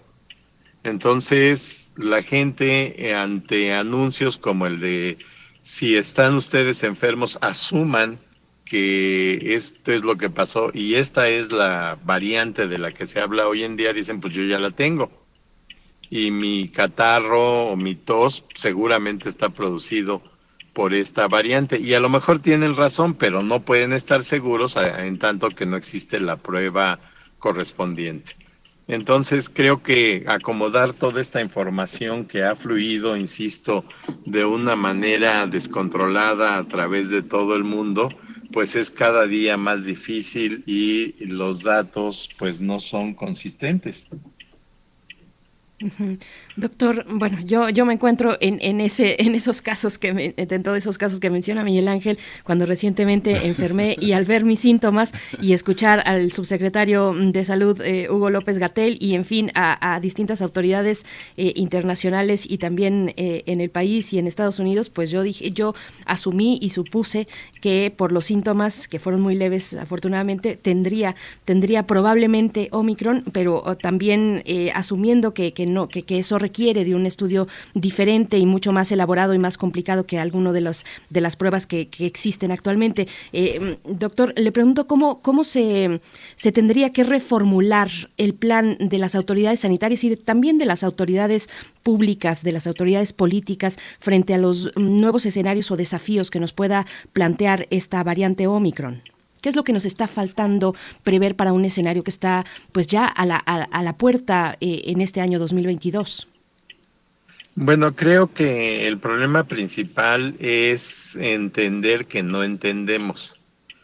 Eh, este es un, parece un juego de palabras, pero no lo es.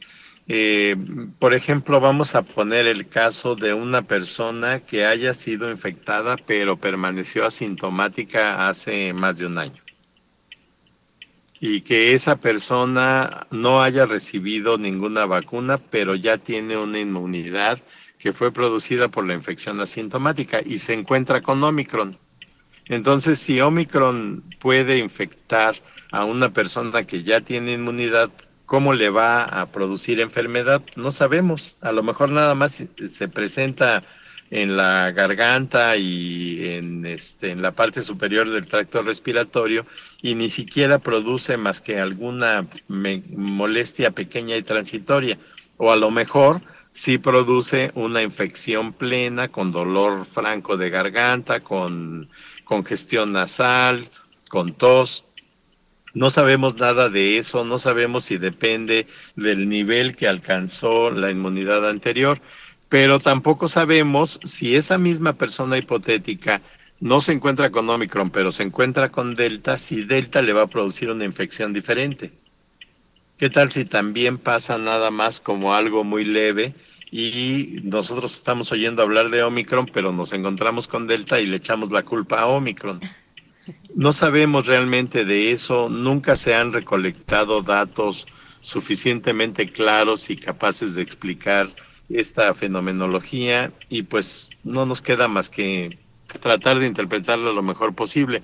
Entonces creo que las autoridades deberían de reconocer ese nivel de ignorancia que tenemos y buscar la forma de acoplarlo, de, de ensamblar las cosas para beneficio de la gente, no para perjuicio de la gente. Entonces, cuando ese subsecretario dice no hace falta vacunar a los niños, pues no solo no entiende, sino que no entiende que no entiende. Sí, es que está todo del lado político. Sí, ese lado político que pues tenemos que, que pues, tratar de corregir ese, ese rumbo. Pues doctor Malaquía Cervantes, le agradecemos muchísimo que se haya dado este tiempo, siempre lo exprimimos, siempre acudimos a usted porque pues es uno de los eh, hombres que, que sabe, uno de los hombres experimentados en nuestro país. Por fortuna contamos con, con personas como usted. Muchas gracias por estar aquí en primer movimiento. Bueno, pues yo les agradezco muchísimo la oportunidad y les digo como de costumbre que el día que haga falta, aquí me tienen a su disposición. Muchas gracias, doctor. Hasta pronto, doctor Malaquías López Cervantes, profesor del Departamento de Salud Pública de la Facultad de Medicina de la UNAM y también miembro de la Comisión Universitaria para la Atención de la Emergencia del Coronavirus de la UNAM. Gracias eh, también a ustedes por sus comentarios en redes sociales. Ya, nos está llegando eh, el corte, el momento de despedirnos de la radio. Nicolaita, qué rápido se fue esta hora. Ya son las 8 con 58 minutos. Gracias, Radio Nicolaita. El día de mañana nos encontramos, mañana miércoles 8 de la mañana en Morelia, Michoacán. Y nosotros vamos a ir, no sé si con música, sí, nos vamos a ir con un poco de música, Miguel Ángel. Sí, con movie, de movie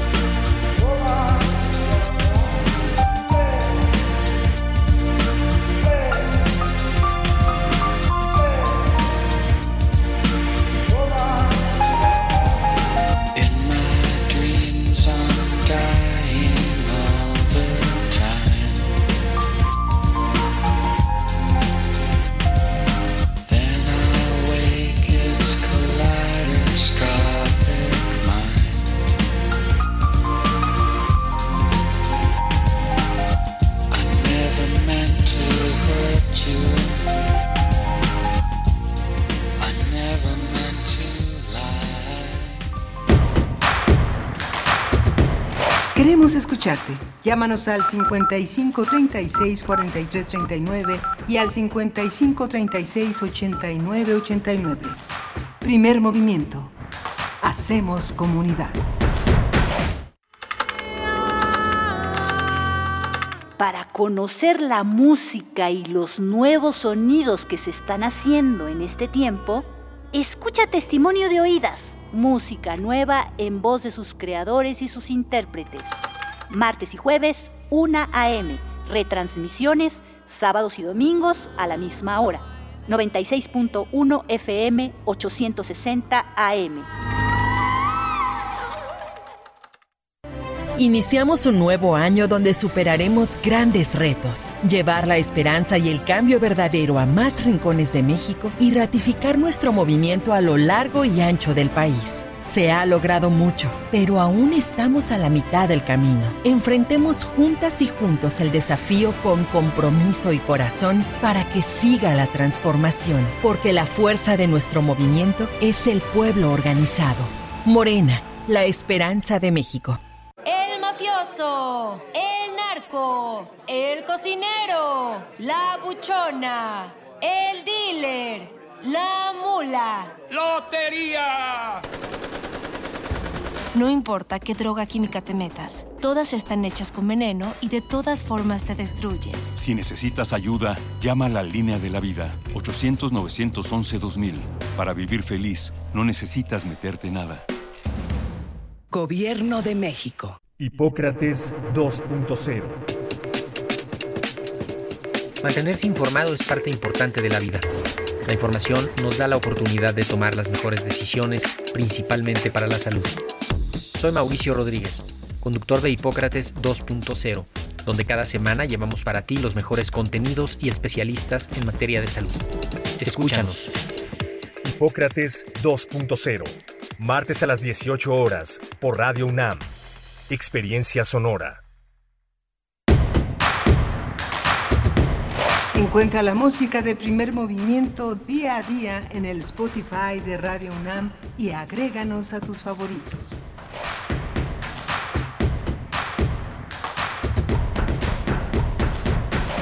Hola, buenos días. Ya son las 9 de la mañana con 3 minutos. Entramos en la tercera hora de primer movimiento en este martes 25 de enero. Ya estamos eh, de vuelta. Socorro Montes está conduciendo este, este timón rebelde, pero que, pero que amansa con sabiduría, con la sabiduría de los años en el terreno técnico. Violeta Berber ahí está en la asistencia de producción, siempre con su vitalidad, y Frida Saldívar con su expertise en la producción ejecutiva. Berenice Camacho con su hermosa voz y su inteligencia. Querida Berenice, Querido Miguel Ángel Quemain, muy buenos días. Buenos días a la audiencia, a quienes están escribiendo también en nuestras redes sociodigitales. Pues llegamos a esta tercera hora donde vamos a tener eh, un tema interesante, la revocación de mandato en la mesa del día. Eh, ¿Qué sigue en este proceso de democracia participativa? Pues vamos a tener la lectura de dos especialistas, la doctora Carolina Gilas, profesora de la Facultad de Ciencias Políticas y Sociales de la UNAM, también integrante de la red de politólogas,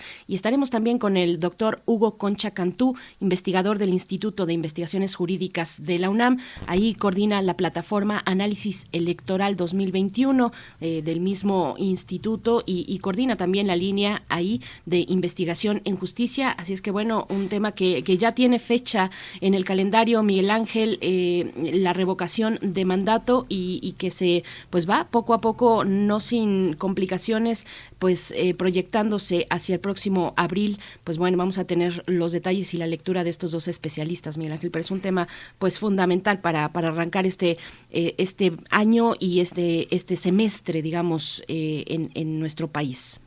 Sí, va a ser muy interesante eh, observar, repasar esta lección que dos especialistas como ellos son capaces de ofrecernos y de ofrecerle a nuestros radioescuchas, de donde seguramente hay muchos expertos también, pero es importante entender desde esta, desde esta visión académica, ecuménica, eh, eh, plural, esta visión que definirá en gran parte el futuro de la vida democrática del país y esta exigencia de participación de la ciudadanía que no se arredra ya frente al poder y que cada vez más eh, participa de una manera beligerante y crítica, prudente, pero también eh, fuerte y con la, con la voz en alto, como hemos visto a los defensores de derechos humanos, a los periodistas que nos indignamos también con la muerte de nuestros, no la muerte, los asesinatos a nuestros colegas de manera tan impune, tan dolorosa, mujeres que salen a la calle, este, personas de la diversidad sexual que defienden sus derechos, eh, es, un, es un futuro prometedor, duro pero prometedor. Por supuesto. Bueno, pues así, así viene nuestra mesa del día y vamos a tener antes la poesía necesaria. Hoy es el, aniversario de una de las figuras, bueno, una de las escritoras en términos generales, una de las escritoras pues más destacadas para, para la literatura universal, Virginia Woolf, pero es a su vez también eh, pues una figura destacada en el feminismo internacional. Pues bueno, por ahí va la poesía de esta mañana y le seguimos invitando a que nos compartan sus comentarios a través de redes sociales. Por aquí alguien nos decía que el doctor Malaquías, con quien acabamos de platicar, entramos un poco tarde con él porque teníamos complicaciones para la conexión, para, para hacer el enlace con el doctor Malaquías López Cervantes y, ya nos quedó muy poco tiempo para platicar con él. Pero bueno, él nos daba eh, su visión como especialista que no excluye la cuestión, el elemento o el factor político en medio de una pandemia que, que también tiene esa gran característica. Tú mencionabas, Miguel Ángel, la infodemia, el tema de la infodemia, de lo que su suponemos o de lo que queremos suponer eh, en este pues en este río tan revuelto que nos ha traído la pandemia. Nos dice por acá Edel Jiménez, en resumen el doctor dice que no sabemos nada, ni ellos como especialistas.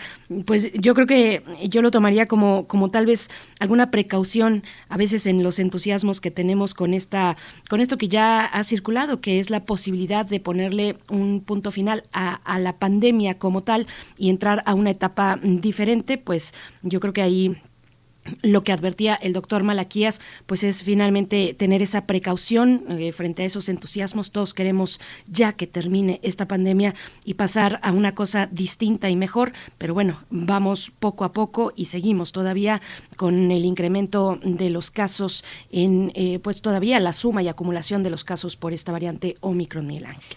Sí, es, es importante eh, la lectura política que inevitablemente hace el doctor Malaquías López Cervantes, pues es la lectura que muchas personas tienen en este, en este semáforo eh, que termina siendo del lado de la ciudadanía un semáforo emocional. O, este, o vivimos como si fuera el último día, o echamos toda la carne al asador, o nos reservamos, ¿no? Pero vienen momentos complejos, como por ejemplo fechas en el calendario que son importantes de cumplir. Eh, aniversarios, eh, quincenas. Las quincenas son así como el gran motivo en el que mucha gente se lanza a vivir un poco afuera, en los restaurantes, en las plazas, eh, y trata también mucho de lo que vemos afuera. También es un horizonte de previsión hacia posibles eh, confinamientos. hay una parte en la que hay una gran incertidumbre. ayer el escenario para nuestra casa de estudios fue enorme. Finalmente se dio la declaración de la, de la cuestión híbrida. Muchos profesores fueron, fuimos convocados a, este, reuniones largas, complejas, en las que lo híbrido y el regreso a clases, pues es algo que se ha dado. Muchos, eh, muchos profesores hicieron reuniones con grupos eh, pequeños, eh, pero es todavía, todavía complejo. Estamos aprendiendo a, regresar con grupos que todavía son de 70 personas. Hay grupos como los laboratorios de ingeniería, química, la Facultad de Ciencias, que hay hasta de 11, de 11 personas, los talleres de radio, talleres de televisión, en comunicación, pero la mayoría de los grupos en muchas universidades públicas son mayores de 40 personas, Berenice. Así es, bueno, y ahora que lo mencionas, porque es eh, sumamente relevante, pues el mensaje que, que, dio ayer la, la, universidad, dice que en dos semanas más, de acuerdo con el análisis de la evolución de los contagios y de los casos recuperados de la variante Omicron, se emitirá en dos semanas una nueva comunicación a la comunidad. Eh, por el momento, ante este inicio del ciclo escolar, el próximo lunes 31 de enero, se destacan tres puntos eh, que fueron los que se anunciaron ayer. El primero es que en las entidades académicas donde se, estén, se estén llevando a cabo actividades presenciales y el Consejo Técnico o Interno así lo haya determinado, eh, estas podrán continuar con el aforo definido eh, para distintos efectos que, que, que, se señalan en el comunicado. Un siguiente punto, el número dos, es que en los casos en los que los consejos técnicos o internos determinen continuar las actividades a distancia debido a la disposición de contagios o de ausentismo por enfermedad o recuperación, el ciclo escolar podrá iniciar en esa modalidad, es decir, a distancia. En tercer punto, en tercer momento dice el comunicado, las actividades académico-administrativas en entidades y dependencias se mantendrán en forma presencial como han venido realizándose en los últimos meses de 2021 y durante el periodo intersemestral de 2022. Esa es, digamos, la sustancia del mensaje que mm, se había anunciado el pasado 18 de enero y que el día de ayer, 24 de enero, pues ya tuvimos esta comunicación. En dos semanas se hará una, un nuevo comunicado para informar pues cuál es la situación y la propuesta que de nuevo enfatizar pues eh, cae una responsabilidad importante en cada uno de los consejos técnicos o internos de las facultades, de los centros, de los espacios de esta casa de estudios, Miguel. Sí, y algo que no, que no se, se entiende desde el espacio político de la verticalidad es que esta universidad fluye de manera horizontal en gran parte de sus espacios. No sabemos que hay autoridades, hay voces de mando, sin embargo la comunidad estudiantil es la que decide, la que decide sus maneras de regresar. Y en esta pandemia han sido escuchadas muchas voces eh, de, de, estudiantes. También yo creo que también, y es un espacio que por supuesto tú como universitaria conoces muy bien, que la, la este, la, la cercanía cada vez mayor de las voces de mujeres, que son eh, importantes, muy importantes para definir también políticas de cuidado, de acercamiento, de administración de las eh, de los vínculos en los salones, también personas de la comunidad LGBT eh, plus todo esta toda esta comunidad ha generado como alumnos han generado también nuevas maneras de escucha, de relación, de respeto, así que no hay una decisión única, sino hay muchas muchas particularidades en este proceso.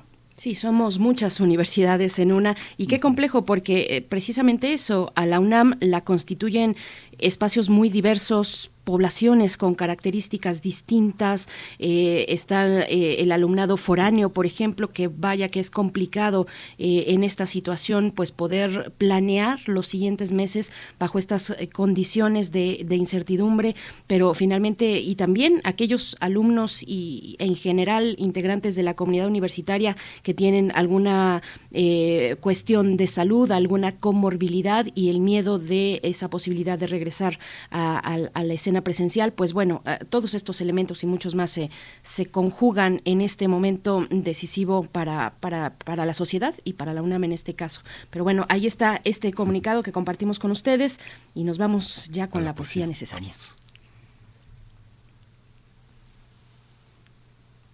Vamos a la poesía.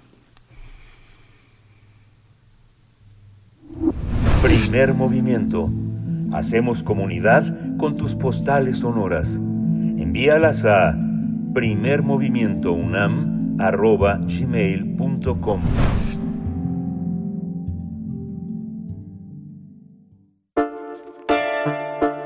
Es hora de Poesía Necesaria. Pues lo dicho, el día de hoy, 25 de enero, es el aniversario de la escritora británica Virginia Woolf, una extraordinaria narradora de, de novela en distintos formatos, novela, cuento, obras de teatro, ensayo, literatura de no ficción, eh, también ahí con una labor, editorial muy importante, eh, con entregas en distintos diarios como The Guardian, por ejemplo, hasta el último de sus días entregó para The Guardian. Eh, en fin, Virginia Woolf es una de las figuras también destacadas no solo de la literatura, sino del feminismo, gracias a, varias, varias obras, entre ellas una muy conocida, Una habitación propia, que con todo y, y la distancia y los asegúnes que podemos tener con esa obra actualmente, pues sigue describiendo magistralmente el impacto de, pues del patriarcado, del mundo patriarcal en la vida de las, de las escritoras en ese caso específico, aunque bueno, tal vez su obra más conocida sea La señora Dalloway, eh, pero bueno, ahí están algunas referencias de Virginia Woolf, referencias obligadas. Ella nació en Londres en 1882, es decir, hace 140 años. Eh, pero este poema no es sobre su nacimiento, sino sobre su muerte. Virginia Woolf se suicidó a los 59 años, llenó su abrigo con piedras para, para hundirse en un río cercano a su casa.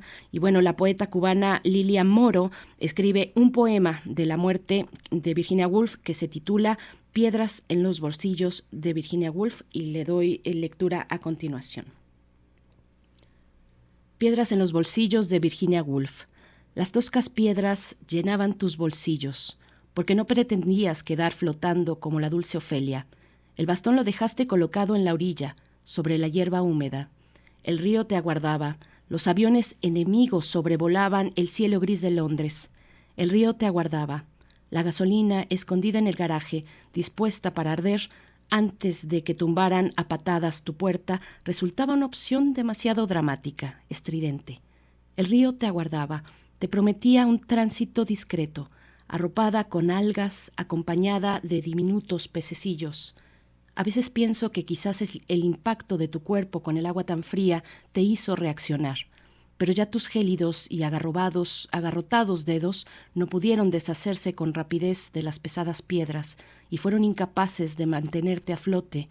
Los adjetivos exactamente colocados, los nombres tan cuidadosamente escogidos en cada uno de tus párrafos, en esas construcciones sostenidas por un hilo invisible, donde la trama y el estilo y la vida son una misma cosa.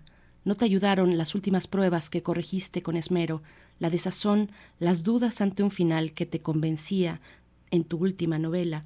Este final tampoco, pero ahora te estás hundiendo sin remedio, imposible la segunda edición. Lo primero que encontraron fue el bastón en la orilla.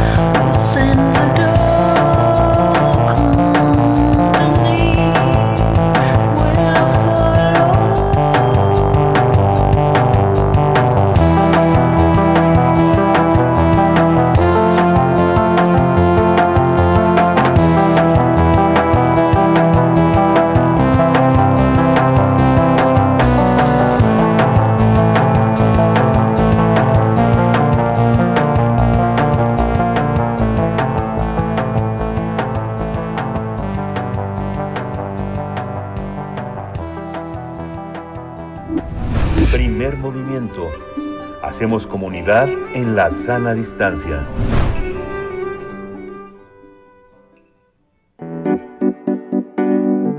La mesa del día. El Instituto Nacional Electoral confirmó ayer la realización de la revocación de mandato el próximo 10 de abril tras el corte más reciente de la revisión de firmas de apoyo a ese ejercicio de democracia participativa. De acuerdo con cifras del INE, hasta el momento las firmas validadas suman 3.451.843, que representan el 125.15% de las 2.758.227 que exige la ley. Ciro Murayama, presidente de la Comisión del Registro Federal de Electores del INE, anunció que fueron determinados los plazos para la actualización del padrón electoral, así como los cortes de la lista nominal de electores con motivo del proceso de revocación de mandato del presidente de la República. Algunos consejeros de ese instituto han advertido que de confirmarse la negativa del gobierno federal para otorgar al INE una ampliación presupuestal de más de 1.700 millones de pesos para ese ejercicio, el plan B es organizar el ejercicio con un tercio de las 161 mil casillas estimadas. A partir del cumplimiento de firmas válidas para la revocación de mandato, vamos a conversar sobre los pasos a seguir en este proceso y están con nosotros la doctora Carolina Gilas. Ella es profesora de la Facultad de Ciencias Políticas y Sociales de la UNAM y es integrante de la red de politólogas. Carolina Gilas, buenos días. Gracias por estar aquí en primer movimiento.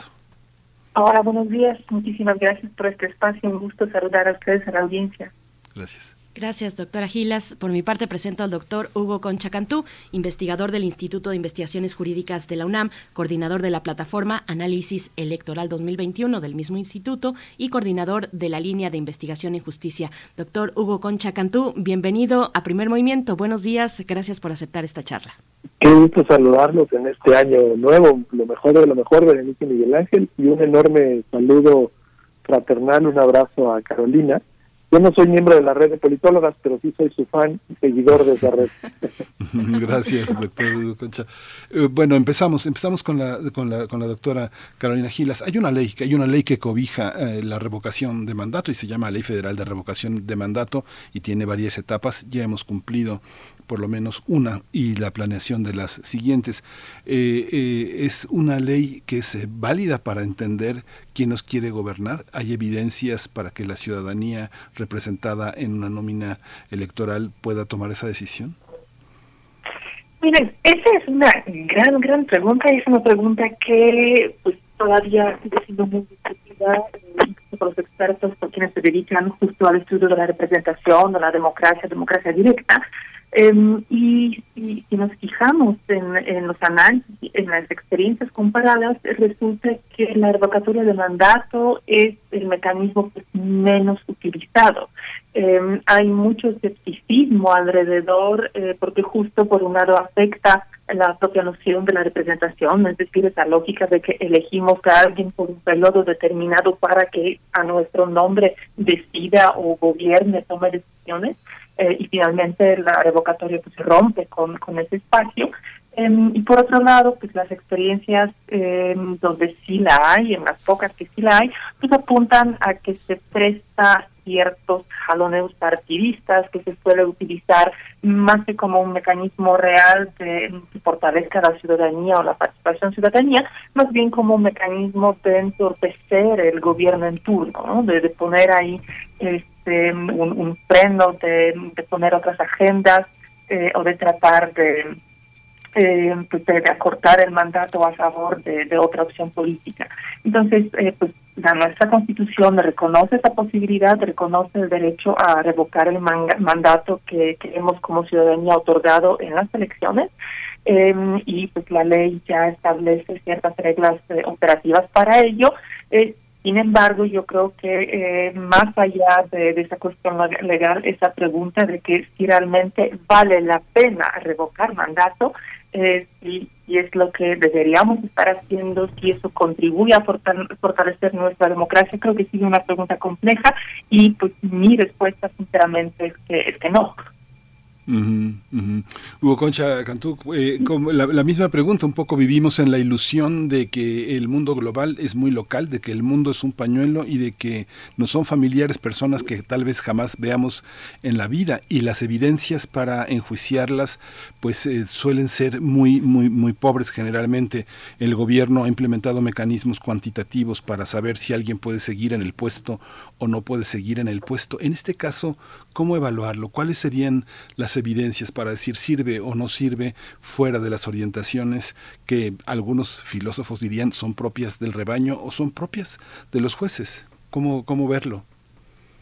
A ver, si te entiendo bien la pregunta, que es un tanto compleja como me la hace Miguel Ángel, básicamente es cómo evaluar la pertinencia de la revocación de mandato, ¿no? Yo hay un poco lo que diría, pues mira, yo, ese paso ya lo digo, es decir, como constitucionalista el que siempre aspiro a ser, pues está ya en nuestra constitución, ya a través de los métodos de representación y de representación agravada, que es el poder constituyente, eh, hace unos años pues se incluyó en el artículo 35 como uno de los mecanismos de participación ciudadana que tenemos.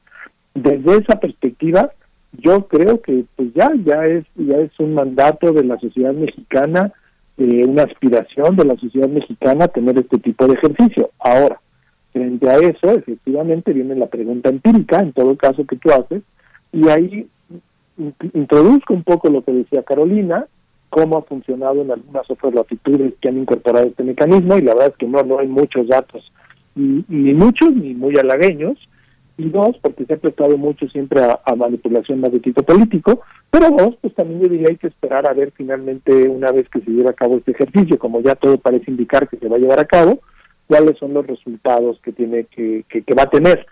Un poco lo que nos pasó con la consulta, pues la consulta dejó mucho que desear, pero al mismo tiempo fue ya un ejercicio y pudimos ver por dónde tenemos que mejorarla. Yo en ese sentido diría hay que esperar lo mismo de la revocación de mandato. Ahora, la revocación de mandato, si bien ya va en camino, todavía es un camino con muchos muchos obstáculos, como una carrera de obstáculos. Uno primero es que hay dos controversias constitucionales que la Corte todavía está por resolver.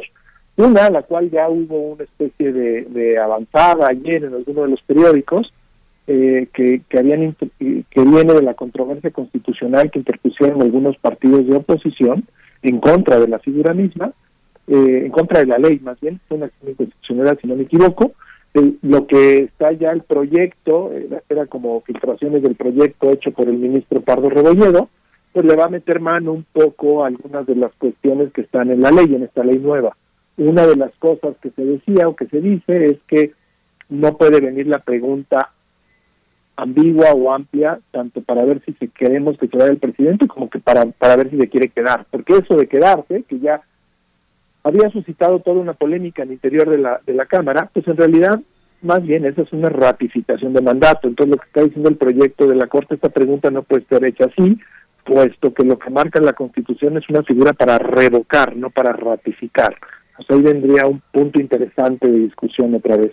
Y un segundo punto es que los partidos políticos no pueden estar eh, haciendo ningún tipo de propaganda, ni de publicidad, ni de promoción de la figura, puesto que esta es una actividad que, recae de manera exclusiva en la autoridad electoral. Esas dos cosas ya vienen en un proyecto que seguramente la semana entrante va a discutir la Corte. Después hay otra controversia constitucional, perdón, esta sí es controversia constitucional, que interpuso el INE, como ustedes bien recordarán, en contra de la Cámara de Diputados por la eh, reducción de presupuesto y que lo deja sin estos eh, miles eh, de millones de pesos para poder llevar a cabo el ejercicio como lo indica la ley que dice que tiene que ser con la misma cantidad de casillas y en la misma organización de la última elección anterior. Eh, hoy en día lo que está diciendo el INE, si no tengo esos recursos, voy a hacerla con menos casillas. Pero ojo, porque ahí habría también una violación directa a la ley. Entonces, esta controversia eh, constitucional es de suma importancia para ver efectivamente qué nos va a decir la Corte, si la Cámara está obligada a entregar esos recursos o si el INE tiene que cumplir con su obligación y hacer los ajustes presupuestales que le correspondan eh, tal cual, ¿no? Y cumplir con lo que marca con lo que marca la ley. Entonces, digamos, el camino hacia nuestra revocación de mandato todavía está con de estos dos de estos dos asuntos en la corte y finalmente llegaremos a la misma. En los pasos a seguir hoy, después de, de contar con las firmas necesarias y un poquito más, el INE va a estar obligado, de acuerdo con lo que marca la ley, ahora sí emitir la convocatoria. Y la convocatoria tiene que decir cuándo va a ser la, la, la, revocación de mandato, cuándo se va a llevar a cabo, las modalidades, etcétera, efectivamente los detalles del ejercicio. Bueno, eh, la pregunta obligada aquí es cómo, cómo podría modificarse el proceso eh, echado a andar de acuerdo con las resoluciones, las posibles resoluciones de, la Corte, pero vamos a dejarlo un poquito más adelante. A mí me gustaría que, además de este, de este primer saque en lo que tiene que ver con lo legal y lo técnico incluso, también abordáramos el panorama político de lo que ha significado este proceso de consulta ciudadana eh, para, para el debate público, por ejemplo, para las instituciones involucradas, para las dinámicas políticas eh, en nuestro país. ¿Cómo lo ven? ¿Qué, ¿Qué, resumen nos pueden compartir de lo que hasta el momento eh, hemos vivido con este proceso, doctora Gilas? Pues eh, la, el panorama es bastante complicado, ¿no? Por un lado, estamos creo que el punto pues, más visible y más preocupante es este pues, conflicto abierto entre el gobierno y el Instituto Nacional Electoral, que tiene que ver pues con, con la exigencia eh, de la realización de la, de la, de la consulta, pero sin que el instituto obtenga para ello los recursos eh, suficientes, los recursos necesarios. Recordemos que eh, una revocatoria de mandato pues implica pues en realidad pues una una especie de una nueva elección o sea y hay ciertos estándares que se tienen que cumplir en el desarrollo del proceso electoral para la elección del presidente eh, de la presidenta de la República, para el caso de la revocatoria de su mandato tendría que seguirse pues las mismas reglas, los mismos principios y los mismos estándares.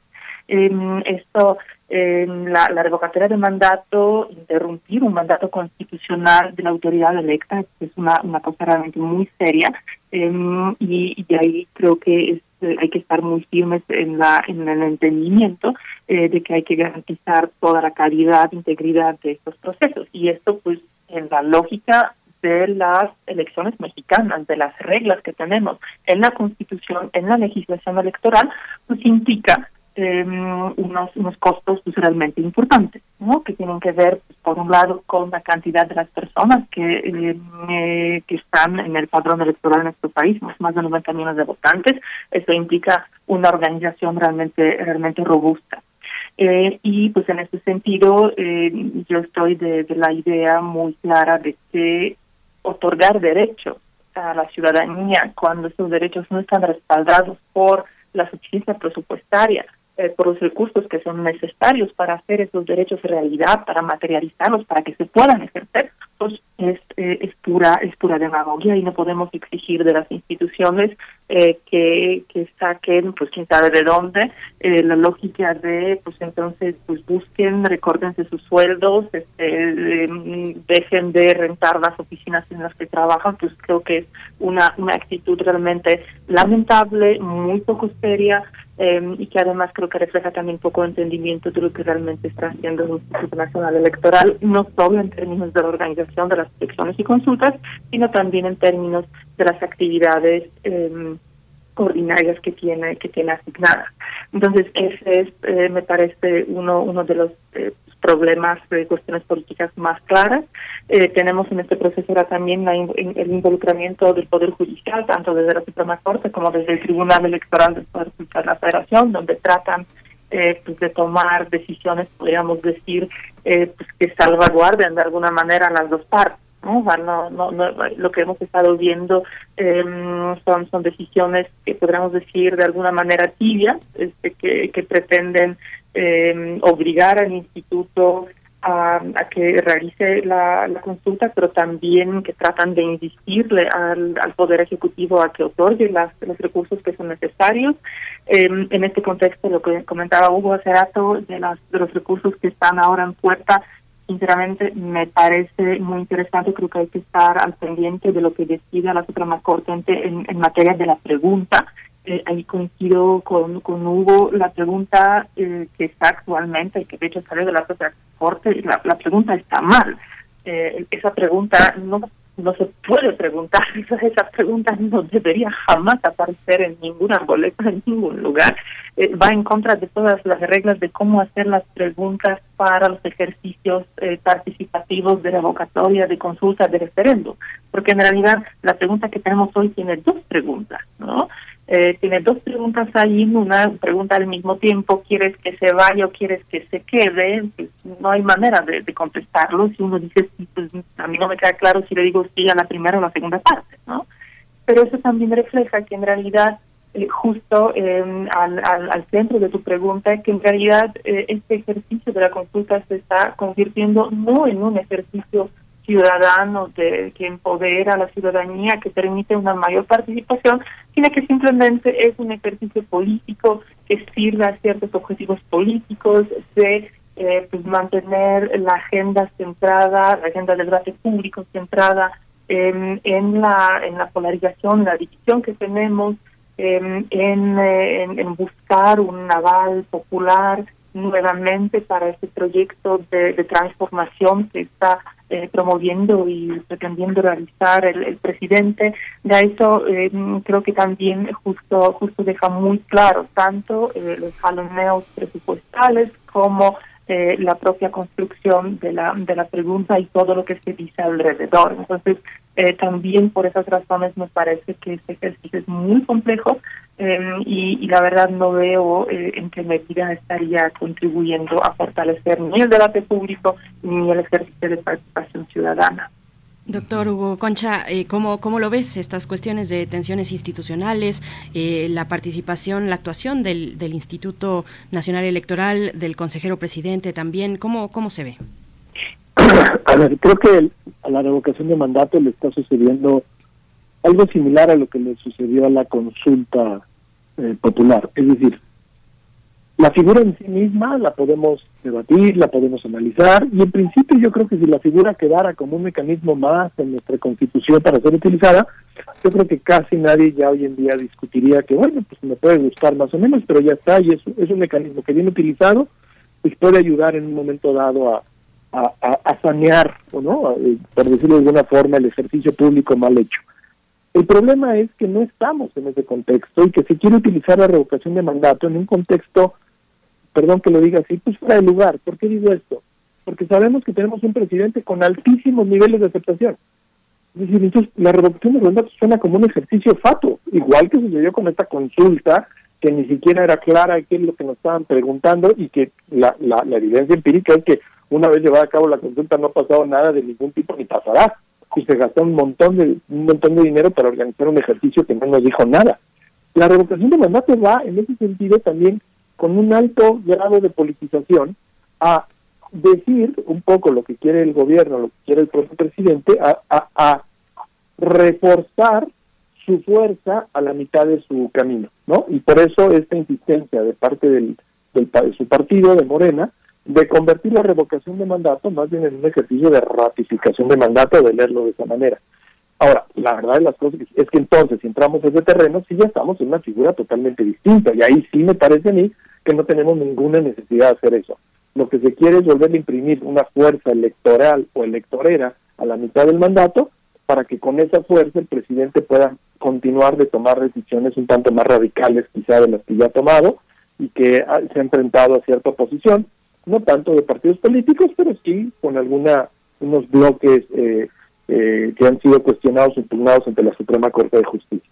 Entonces, la revocación de mandato en este contexto suena como un ejercicio, como dije hace rato, fato, inútil, no se entiende porque sabemos que es un gobernante que no lo vamos a quitar, los parámetros incluso que quedaron en la Constitución para que la revocación de mandato tenga efecto son altísimos, tiene que ser el 40% del listado nominal de electores. Eso no lo tuvo ni López Obrador con su elección originaria, que fue la más alta en la historia contemporánea de México.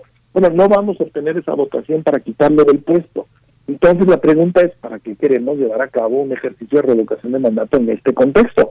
Pues no se entiende. No se entiende y además está siendo utilizado, como muy bien apunta Carolina, pues como un pretexto para eh, entrar a esta dinámica de golpes, de golpeteo directo, contra una institución que también ha marcado su autonomía y que no quiere simplemente rendirse ante las amenazas o ante eh, lo que quiere hacer el gobernante, ¿no? El, presidente, que es el Instituto Nacional Electoral. El, al nivel en que se ha llevado la, eh, el conflicto en contra del Instituto Nacional Electoral, lo tenemos que decir con toda claridad, va mucho más allá de los personajes, no es un tema de Lorenzo Córdoba y del consejero Ciro Murayama, ellos son consejeros, nos gusten o no, al igual que los otros nueve compañeros, es decir, más bien es porque ellos han sido los portavoces de, la defensa de un instituto que sí ha sido casi desde el primer día de gobierno, eh, pues acechado, eh, amenazado, las amenazas han sido varias en muchos momentos, si no hacen lo que el partido en el gobierno, el, hoy ya partido oficialista, quiere que haga el Instituto Nacional Electoral. La verdad es que las autonomías, ya sea la de la Corte, ya sea la, los órganos autónomos, pues no, no han estado en sus mejores momentos durante este gobierno. Me lleva a mí a, incluso a, poder concluir que pues la existencia de autonomías y de, entes o espacios que toman decisiones diferentes eh, como controles al ejercicio del poder presidencial es algo que está bajo techo y que no le gusta al, al, régimen actual. Y en ese sentido todo el tema de la revocación de mandato pues ha sido utilizado hasta el cansancio para un golpeteo constante contra el Instituto Nacional Electoral. Yo lo que veo con el Instituto Nacional Electoral es un órgano que está tratando de cumplir con sus funciones. Si al Instituto Nacional Electoral le dan el dinero que pidió para llevar a cabo la revocación de mandato en los términos que señala la ley, que tiene que ser como una elección, bien lo decía Carolina, como la elección federal última que tuvimos, pues son grandes, países muy grandes, son costosas poner tantas casillas en todo el país y, y, capacitar a los funcionarios, llevar a cabo toda la logística para ello. Si se le da el presupuesto, estoy seguro que el Instituto Nacional Electoral lo va a hacer, le guste o no. Es decir, ya de todos modos lo va a hacer. El problema es que se le pone en una disyuntiva que sirve de pretexto para una vez más poner en la en, como blanco de ataque al INE. Las declaraciones que ha hecho este señor, eh, el hoy presidente de la Cámara de Diputados, verdaderamente son son son de locura, las que hace este señor Sergio Gutiérrez, creo que se llama, ¿no? Y querer llevar a juicio político a los consejeros, bueno, bueno, bueno, o sea, ya es elevar, llevar este, es esto justamente que estoy diciendo, utilizar el pretexto de la revocación de mandato, pues para una agenda política de otra naturaleza. Así es un poco yo como lo veo. No es en sí el problema de la revocación de mandato, sea una figura que nos guste o no nos guste, la discutamos, ya está en la Constitución, sino la manera en que está siendo utilizada, en que está siendo eh, eh, impuesta, digamos, para llevarse a cabo. Doctora Carolina Gilas, eh, ¿qué pregunta se tendría que hacer? Si esa no es la adecuada, ¿cuál sería? Y si es necesario construir un sistema de evidencias eh, de confrontación más, eh, más eh, cuantitativa para saber que la pregunta que se resuelve tiene un sustento de orden histórico, no solo político. Mira, me parece que la pregunta, para empezar, tiene que ser sencilla. Creo que es uno de los aspectos más importantes este, cuando, cuando se formulan las preguntas para este tipo de ejercicios, que deben ser sencillas y además unívocas, es decir, deben preguntar una sola cosa de manera muy clara y deben poder contestarse de manera sí o no. Entonces, la verdad, la pregunta solo tendría que ser, ¿está usted de acuerdo que se le revoque el mandato al presidente? Punto. Nada más, nada de razones, que también ahí lo de pérdida de confianza, eh, hace alusiones a otros mecanismos institucionales, pero propios no de sistemas presidenciales, sino de sistemas parlamentarios, que no tienen nada que ver con la con el diseño institucional que tenemos en México ni con la funcionalidad del sistema político mexicano y también eh, digamos generan ruido, ¿no? O sea, quizá no es por pérdida de confianza, sino por alguna otra razón que pueda tener alguna ciudadana algún ciudadano. Entonces, yo creo que la pregunta es siempre, en todo tipo de ejercicios de esa naturaleza, la más sencilla posible, eh, unidireccional, unívoca, es decir, está de acuerdo con que se revoquen o no. Eh, perdón, o sea, ¿está usted de acuerdo con que se revoque el, eh, el mandato? Y la respuesta, un sí, un no, que ciudadano a ciudadano puede tachar de una manera muy clara, sin quebrarse la cabeza sobre qué, qué está diciendo en este, en este momento. Eh, y eh, también creo que ahí lo que lo que tenemos que, pensar, y esto lo, estaba señalando mi querido Hugo hace un rato, de, cuáles van a ser las consecuencias de, esta consulta. ¿no? por un lado, es poco probable que logremos la participación necesaria para su validez constitucional, pero por otro lado, incluso si la, si la hubiese, eh, si sucediera eso, que realmente masivamente las y los mexicanos lleguen a, votar en, en, la, en la revocatoria, ¿qué sucede? ¿Qué pasa después? Y resulta que la respuesta sería si estamos a favor de la revocación, ¿no? Es decir, si se le debe revocar el mandato, ¿qué sigue?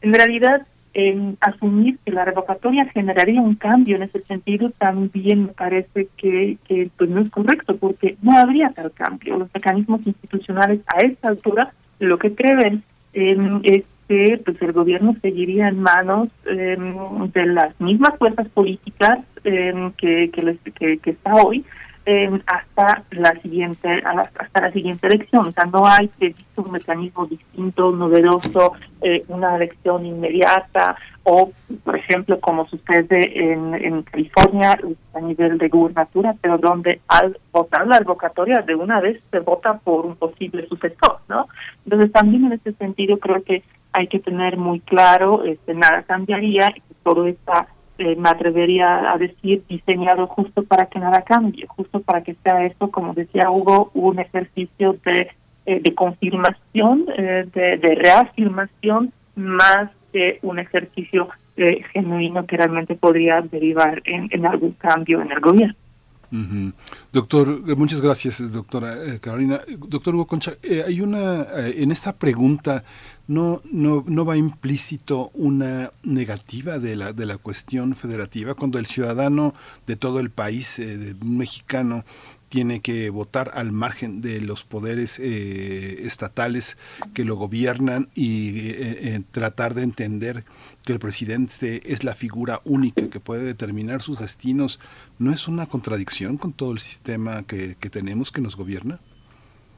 Es una pregunta muy interesante la que haces y otra vez va un poco a la teoría o conceptualización detrás de la, de la figura, ¿no? De qué significa la revocación de mandato.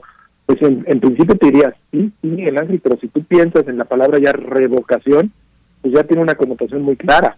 Revocar quiere decir quitar, quiere decir echar para atrás, quiere decir cancelar algo que existe. Entonces, Desafortunadamente, si esa es la figura que se aprobó y es la figura que se quiere establecer, pues es para preguntarle a la gente si quieren que se vaya un funcionario. Entonces, e, el quererla convertir, esa, que, perdón que me, que me río un poco, es que es muy similar a lo que ocurrió con la consulta. ¿no? Queríamos una consulta, pero no podíamos preguntar cosas que están excluidas y por lo tanto hicimos una pregunta que no decía nada. Pues un poco queremos hacer, o parece que se quiere hacer lo mismo con la revocación de mandato no nos gusta preguntar directamente si queremos que se vaya el presidente, entonces lo queremos convertir más bien en queremos que siga el presidente, pero lo que no nos damos cuenta es que eso altera de fondo lo que quedó establecido como, como la figura misma, como el concepto de revocar. Y ahí entramos en el dilema de revocar o ratificar, que sí son dos, dos acciones distintas, ¿no? Entonces, sí, sí, sí estoy de acuerdo con lo que estás diciendo, sí trae una connotación pues ya de, de sanción, digamos, contra el gobernante, pero esa es la figura que se aprobó. Es decir, si a mí me hubieran preguntado antes de que se aprobara, creo que lo discutimos, es más, no, me recuerdo bien, tengo mala memoria, ustedes me recordarán, Benito Miguel Ángel, creo que lo platicamos aquí, ¿no? Antes de que se aprobara, eh, si era una figura que convenía una democracia como la mexicana. A mí me parece que no, porque al tener un sistema presidencial es un poco parte de las características que algunos pueden tomar como ventaja o desventaja, es tener un sistema de gobierno con duración fija. La duración fija son seis años, eso es parte de lo que tiene un sistema de este tipo, rígido, no es un sistema parlamentario que conlleva siempre la posibilidad de una revocación cuando el gobernante pierde la confianza de los otros partidos o, o de otras instituciones. En este sentido, pues aquí el mandato es fijo por seis años. Y es un sistema te puede gustar, no te puede gustar, lo puedes ver como ventaja, como desventaja, pero es una de sus características, que es un periodo fijo de gobierno. Y, eso conlleva a que tienes a un, un gobernante que va a tomar una serie de decisiones y prácticamente va a haber pocos controles para, para, para hacerlo cambiar de parecer o para hacer que, que, que modifique su estrategia de gobierno. Ese es el sistema presidencial que tenemos. Y ahora le introducimos esta figura, que es una figura de ruptura, que es una figura de cese, no es una figura para convenirlo a que cambie ciertas cosas, para que flexibilice su, su forma de llevar a cabo alguna política pública, no, es para decirle, ¿te vas o no te vas? Entonces, en ese sentido es una figura muy fuerte, es una figura de ruptura. Yo no estoy seguro que coadyuve, y eso creo que lo dice muy bien, ya lo dijo en dos intervenciones Carolina, que nos esté coadyuvando a mejorar nuestro sistema democrático, ¿no? Esa es creo que una parte central del debate que está en torno a esto. Sin embargo, ahí está, y ojalá pues se lleve a cabo de la mejor manera posible. Pues nos acercamos al cierre. Les pido una conclusión, un comentario de cierre. Eh, los escenarios que se avisoran con, con, varios elementos, lo que pueda resolver, por ejemplo, la Corte, la Suprema Corte de Justicia de la Nación, eh, los riesgos también que ven, eh, los riesgos al proceso eh, en caso de de instalar, por ejemplo, parcialmente las casillas estimadas, que son 160 mil casillas. ¿Cómo, ¿Cómo lo ven? ¿Con qué, ¿Con qué cierran? Hace un momento que la doctora Gilas preguntaba, pues, ¿qué seguiría en caso de que prospere la revocación? Ahí me vino un poco a la mente este capítulo muy reciente cuando el presidente eh, anuncia su testimonio, su, su testamento, perdón, su testamento político yo me quedo pensando, bueno, ¿dónde está la Constitución? Eh, que, que, es la que marca el rumbo en caso de una situación pues extrema de, de, de, ese tipo. Pero, ¿cómo lo ven? ¿Con qué cierran, doctora Carolina Gilas? Pues, eh, a ver, brevemente, empezando por atrás, por la última, última parte de tu pregunta, a ver, eh, justo, justo ese es mi punto, ¿no? Nada va a cambiar, ¿no? Las, existen hay mecanismos constitucionales que en su caso eh, mantienen el poder eh, en, en manos del, del partido dominante, del partido gobernante, entonces en este sentido, en términos políticos, no habría ningún cambio. Y eso justo lleva a la pregunta, entonces, ¿para qué? ¿Para qué queremos una revocatoria de mandato? ¿Para qué queremos eh, organizarla, para qué queremos invertir eh, recursos quizá no suficientes que necesitaría, aún así recursos importantes, recursos, recursos significativos, cuando se supone, y ese es el discurso público constante, tenemos otros eh, otras problemáticas, otras necesidades mucho más patentes, mucho más urgentes.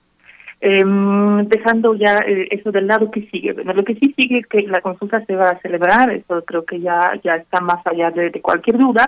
Eh, esperemos que sea con una pregunta mejorada ahora en esta segunda revisión por la Suprema Corte, una pregunta pues, más sencilla y más clara.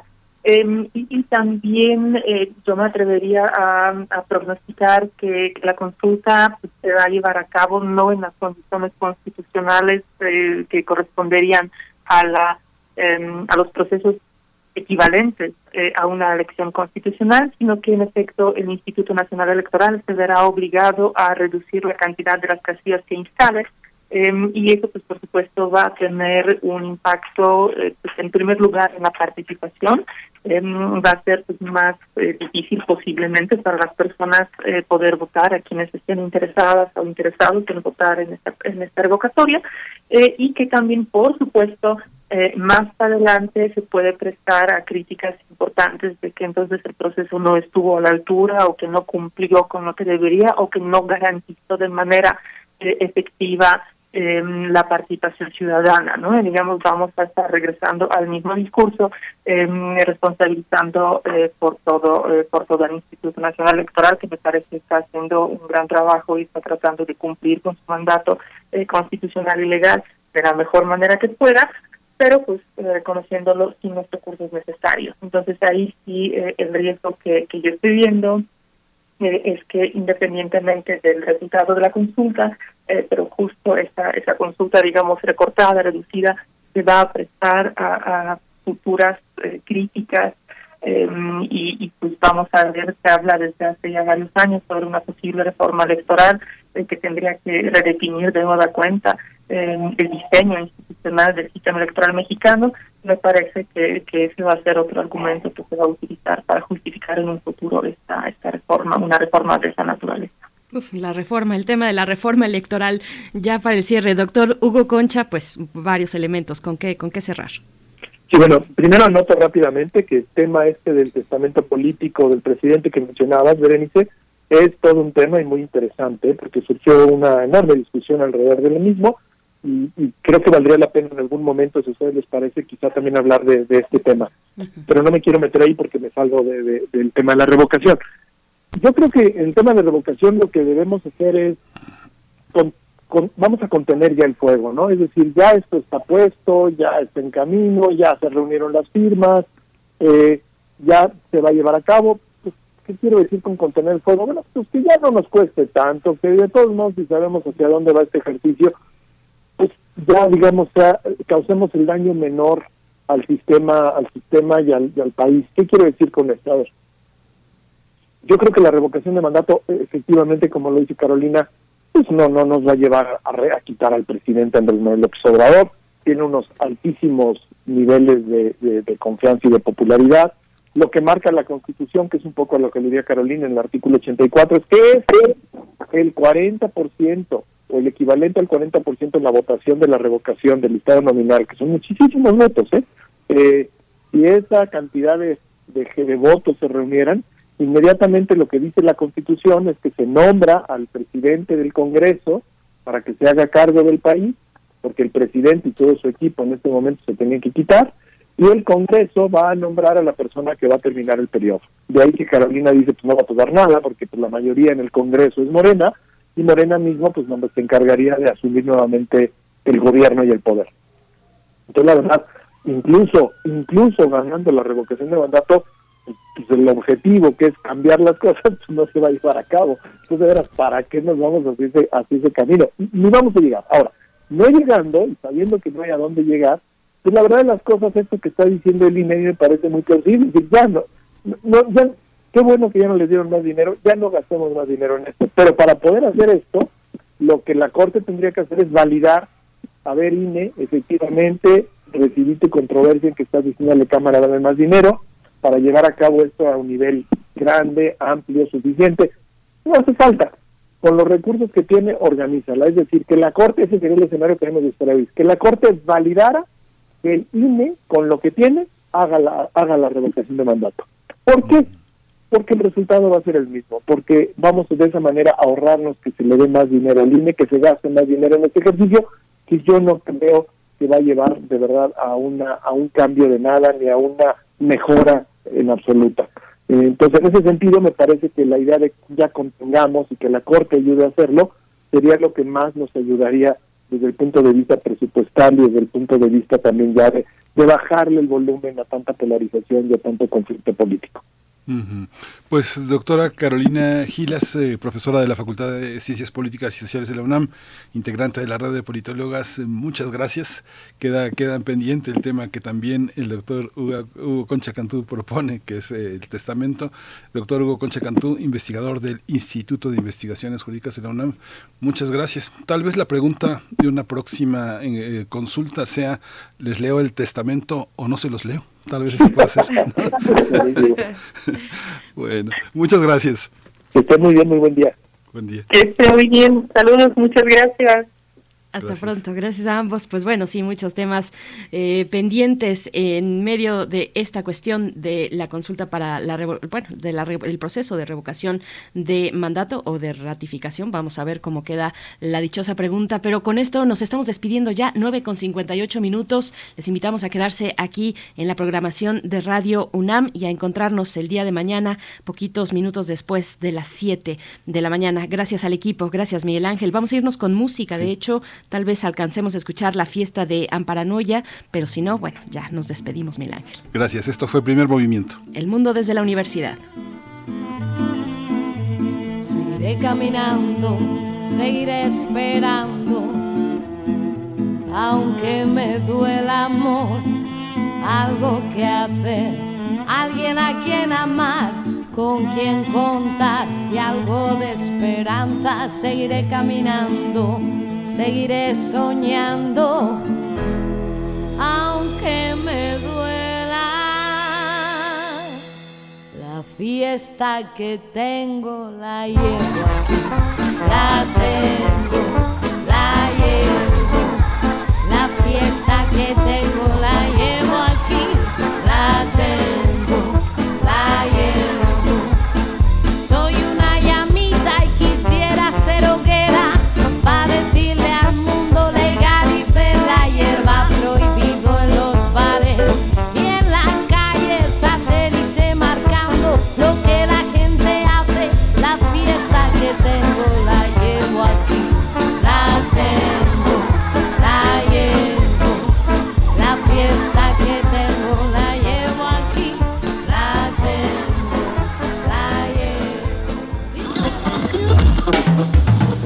Radio UNAM presentó Primer Movimiento, El Mundo desde la Universidad, con Berenice Camacho y Miguel Ángel Quemain en la conducción, Frida Saldívar y Violeta Berber, producción, Antonio Quijano y Patricia Zavala, noticias, Miriam Trejo y Rodrigo Mota, coordinadores de invitados, Tamara Quirós, redes sociales, Arturo González y Socorro Montes, operación técnica. Servicio Social, Lisette Pérez e Iván Chavarría. Locución, Tessa Uribe y Juan Stack. Quédate en sintonía con Radio UNAM. Experiencia sonora.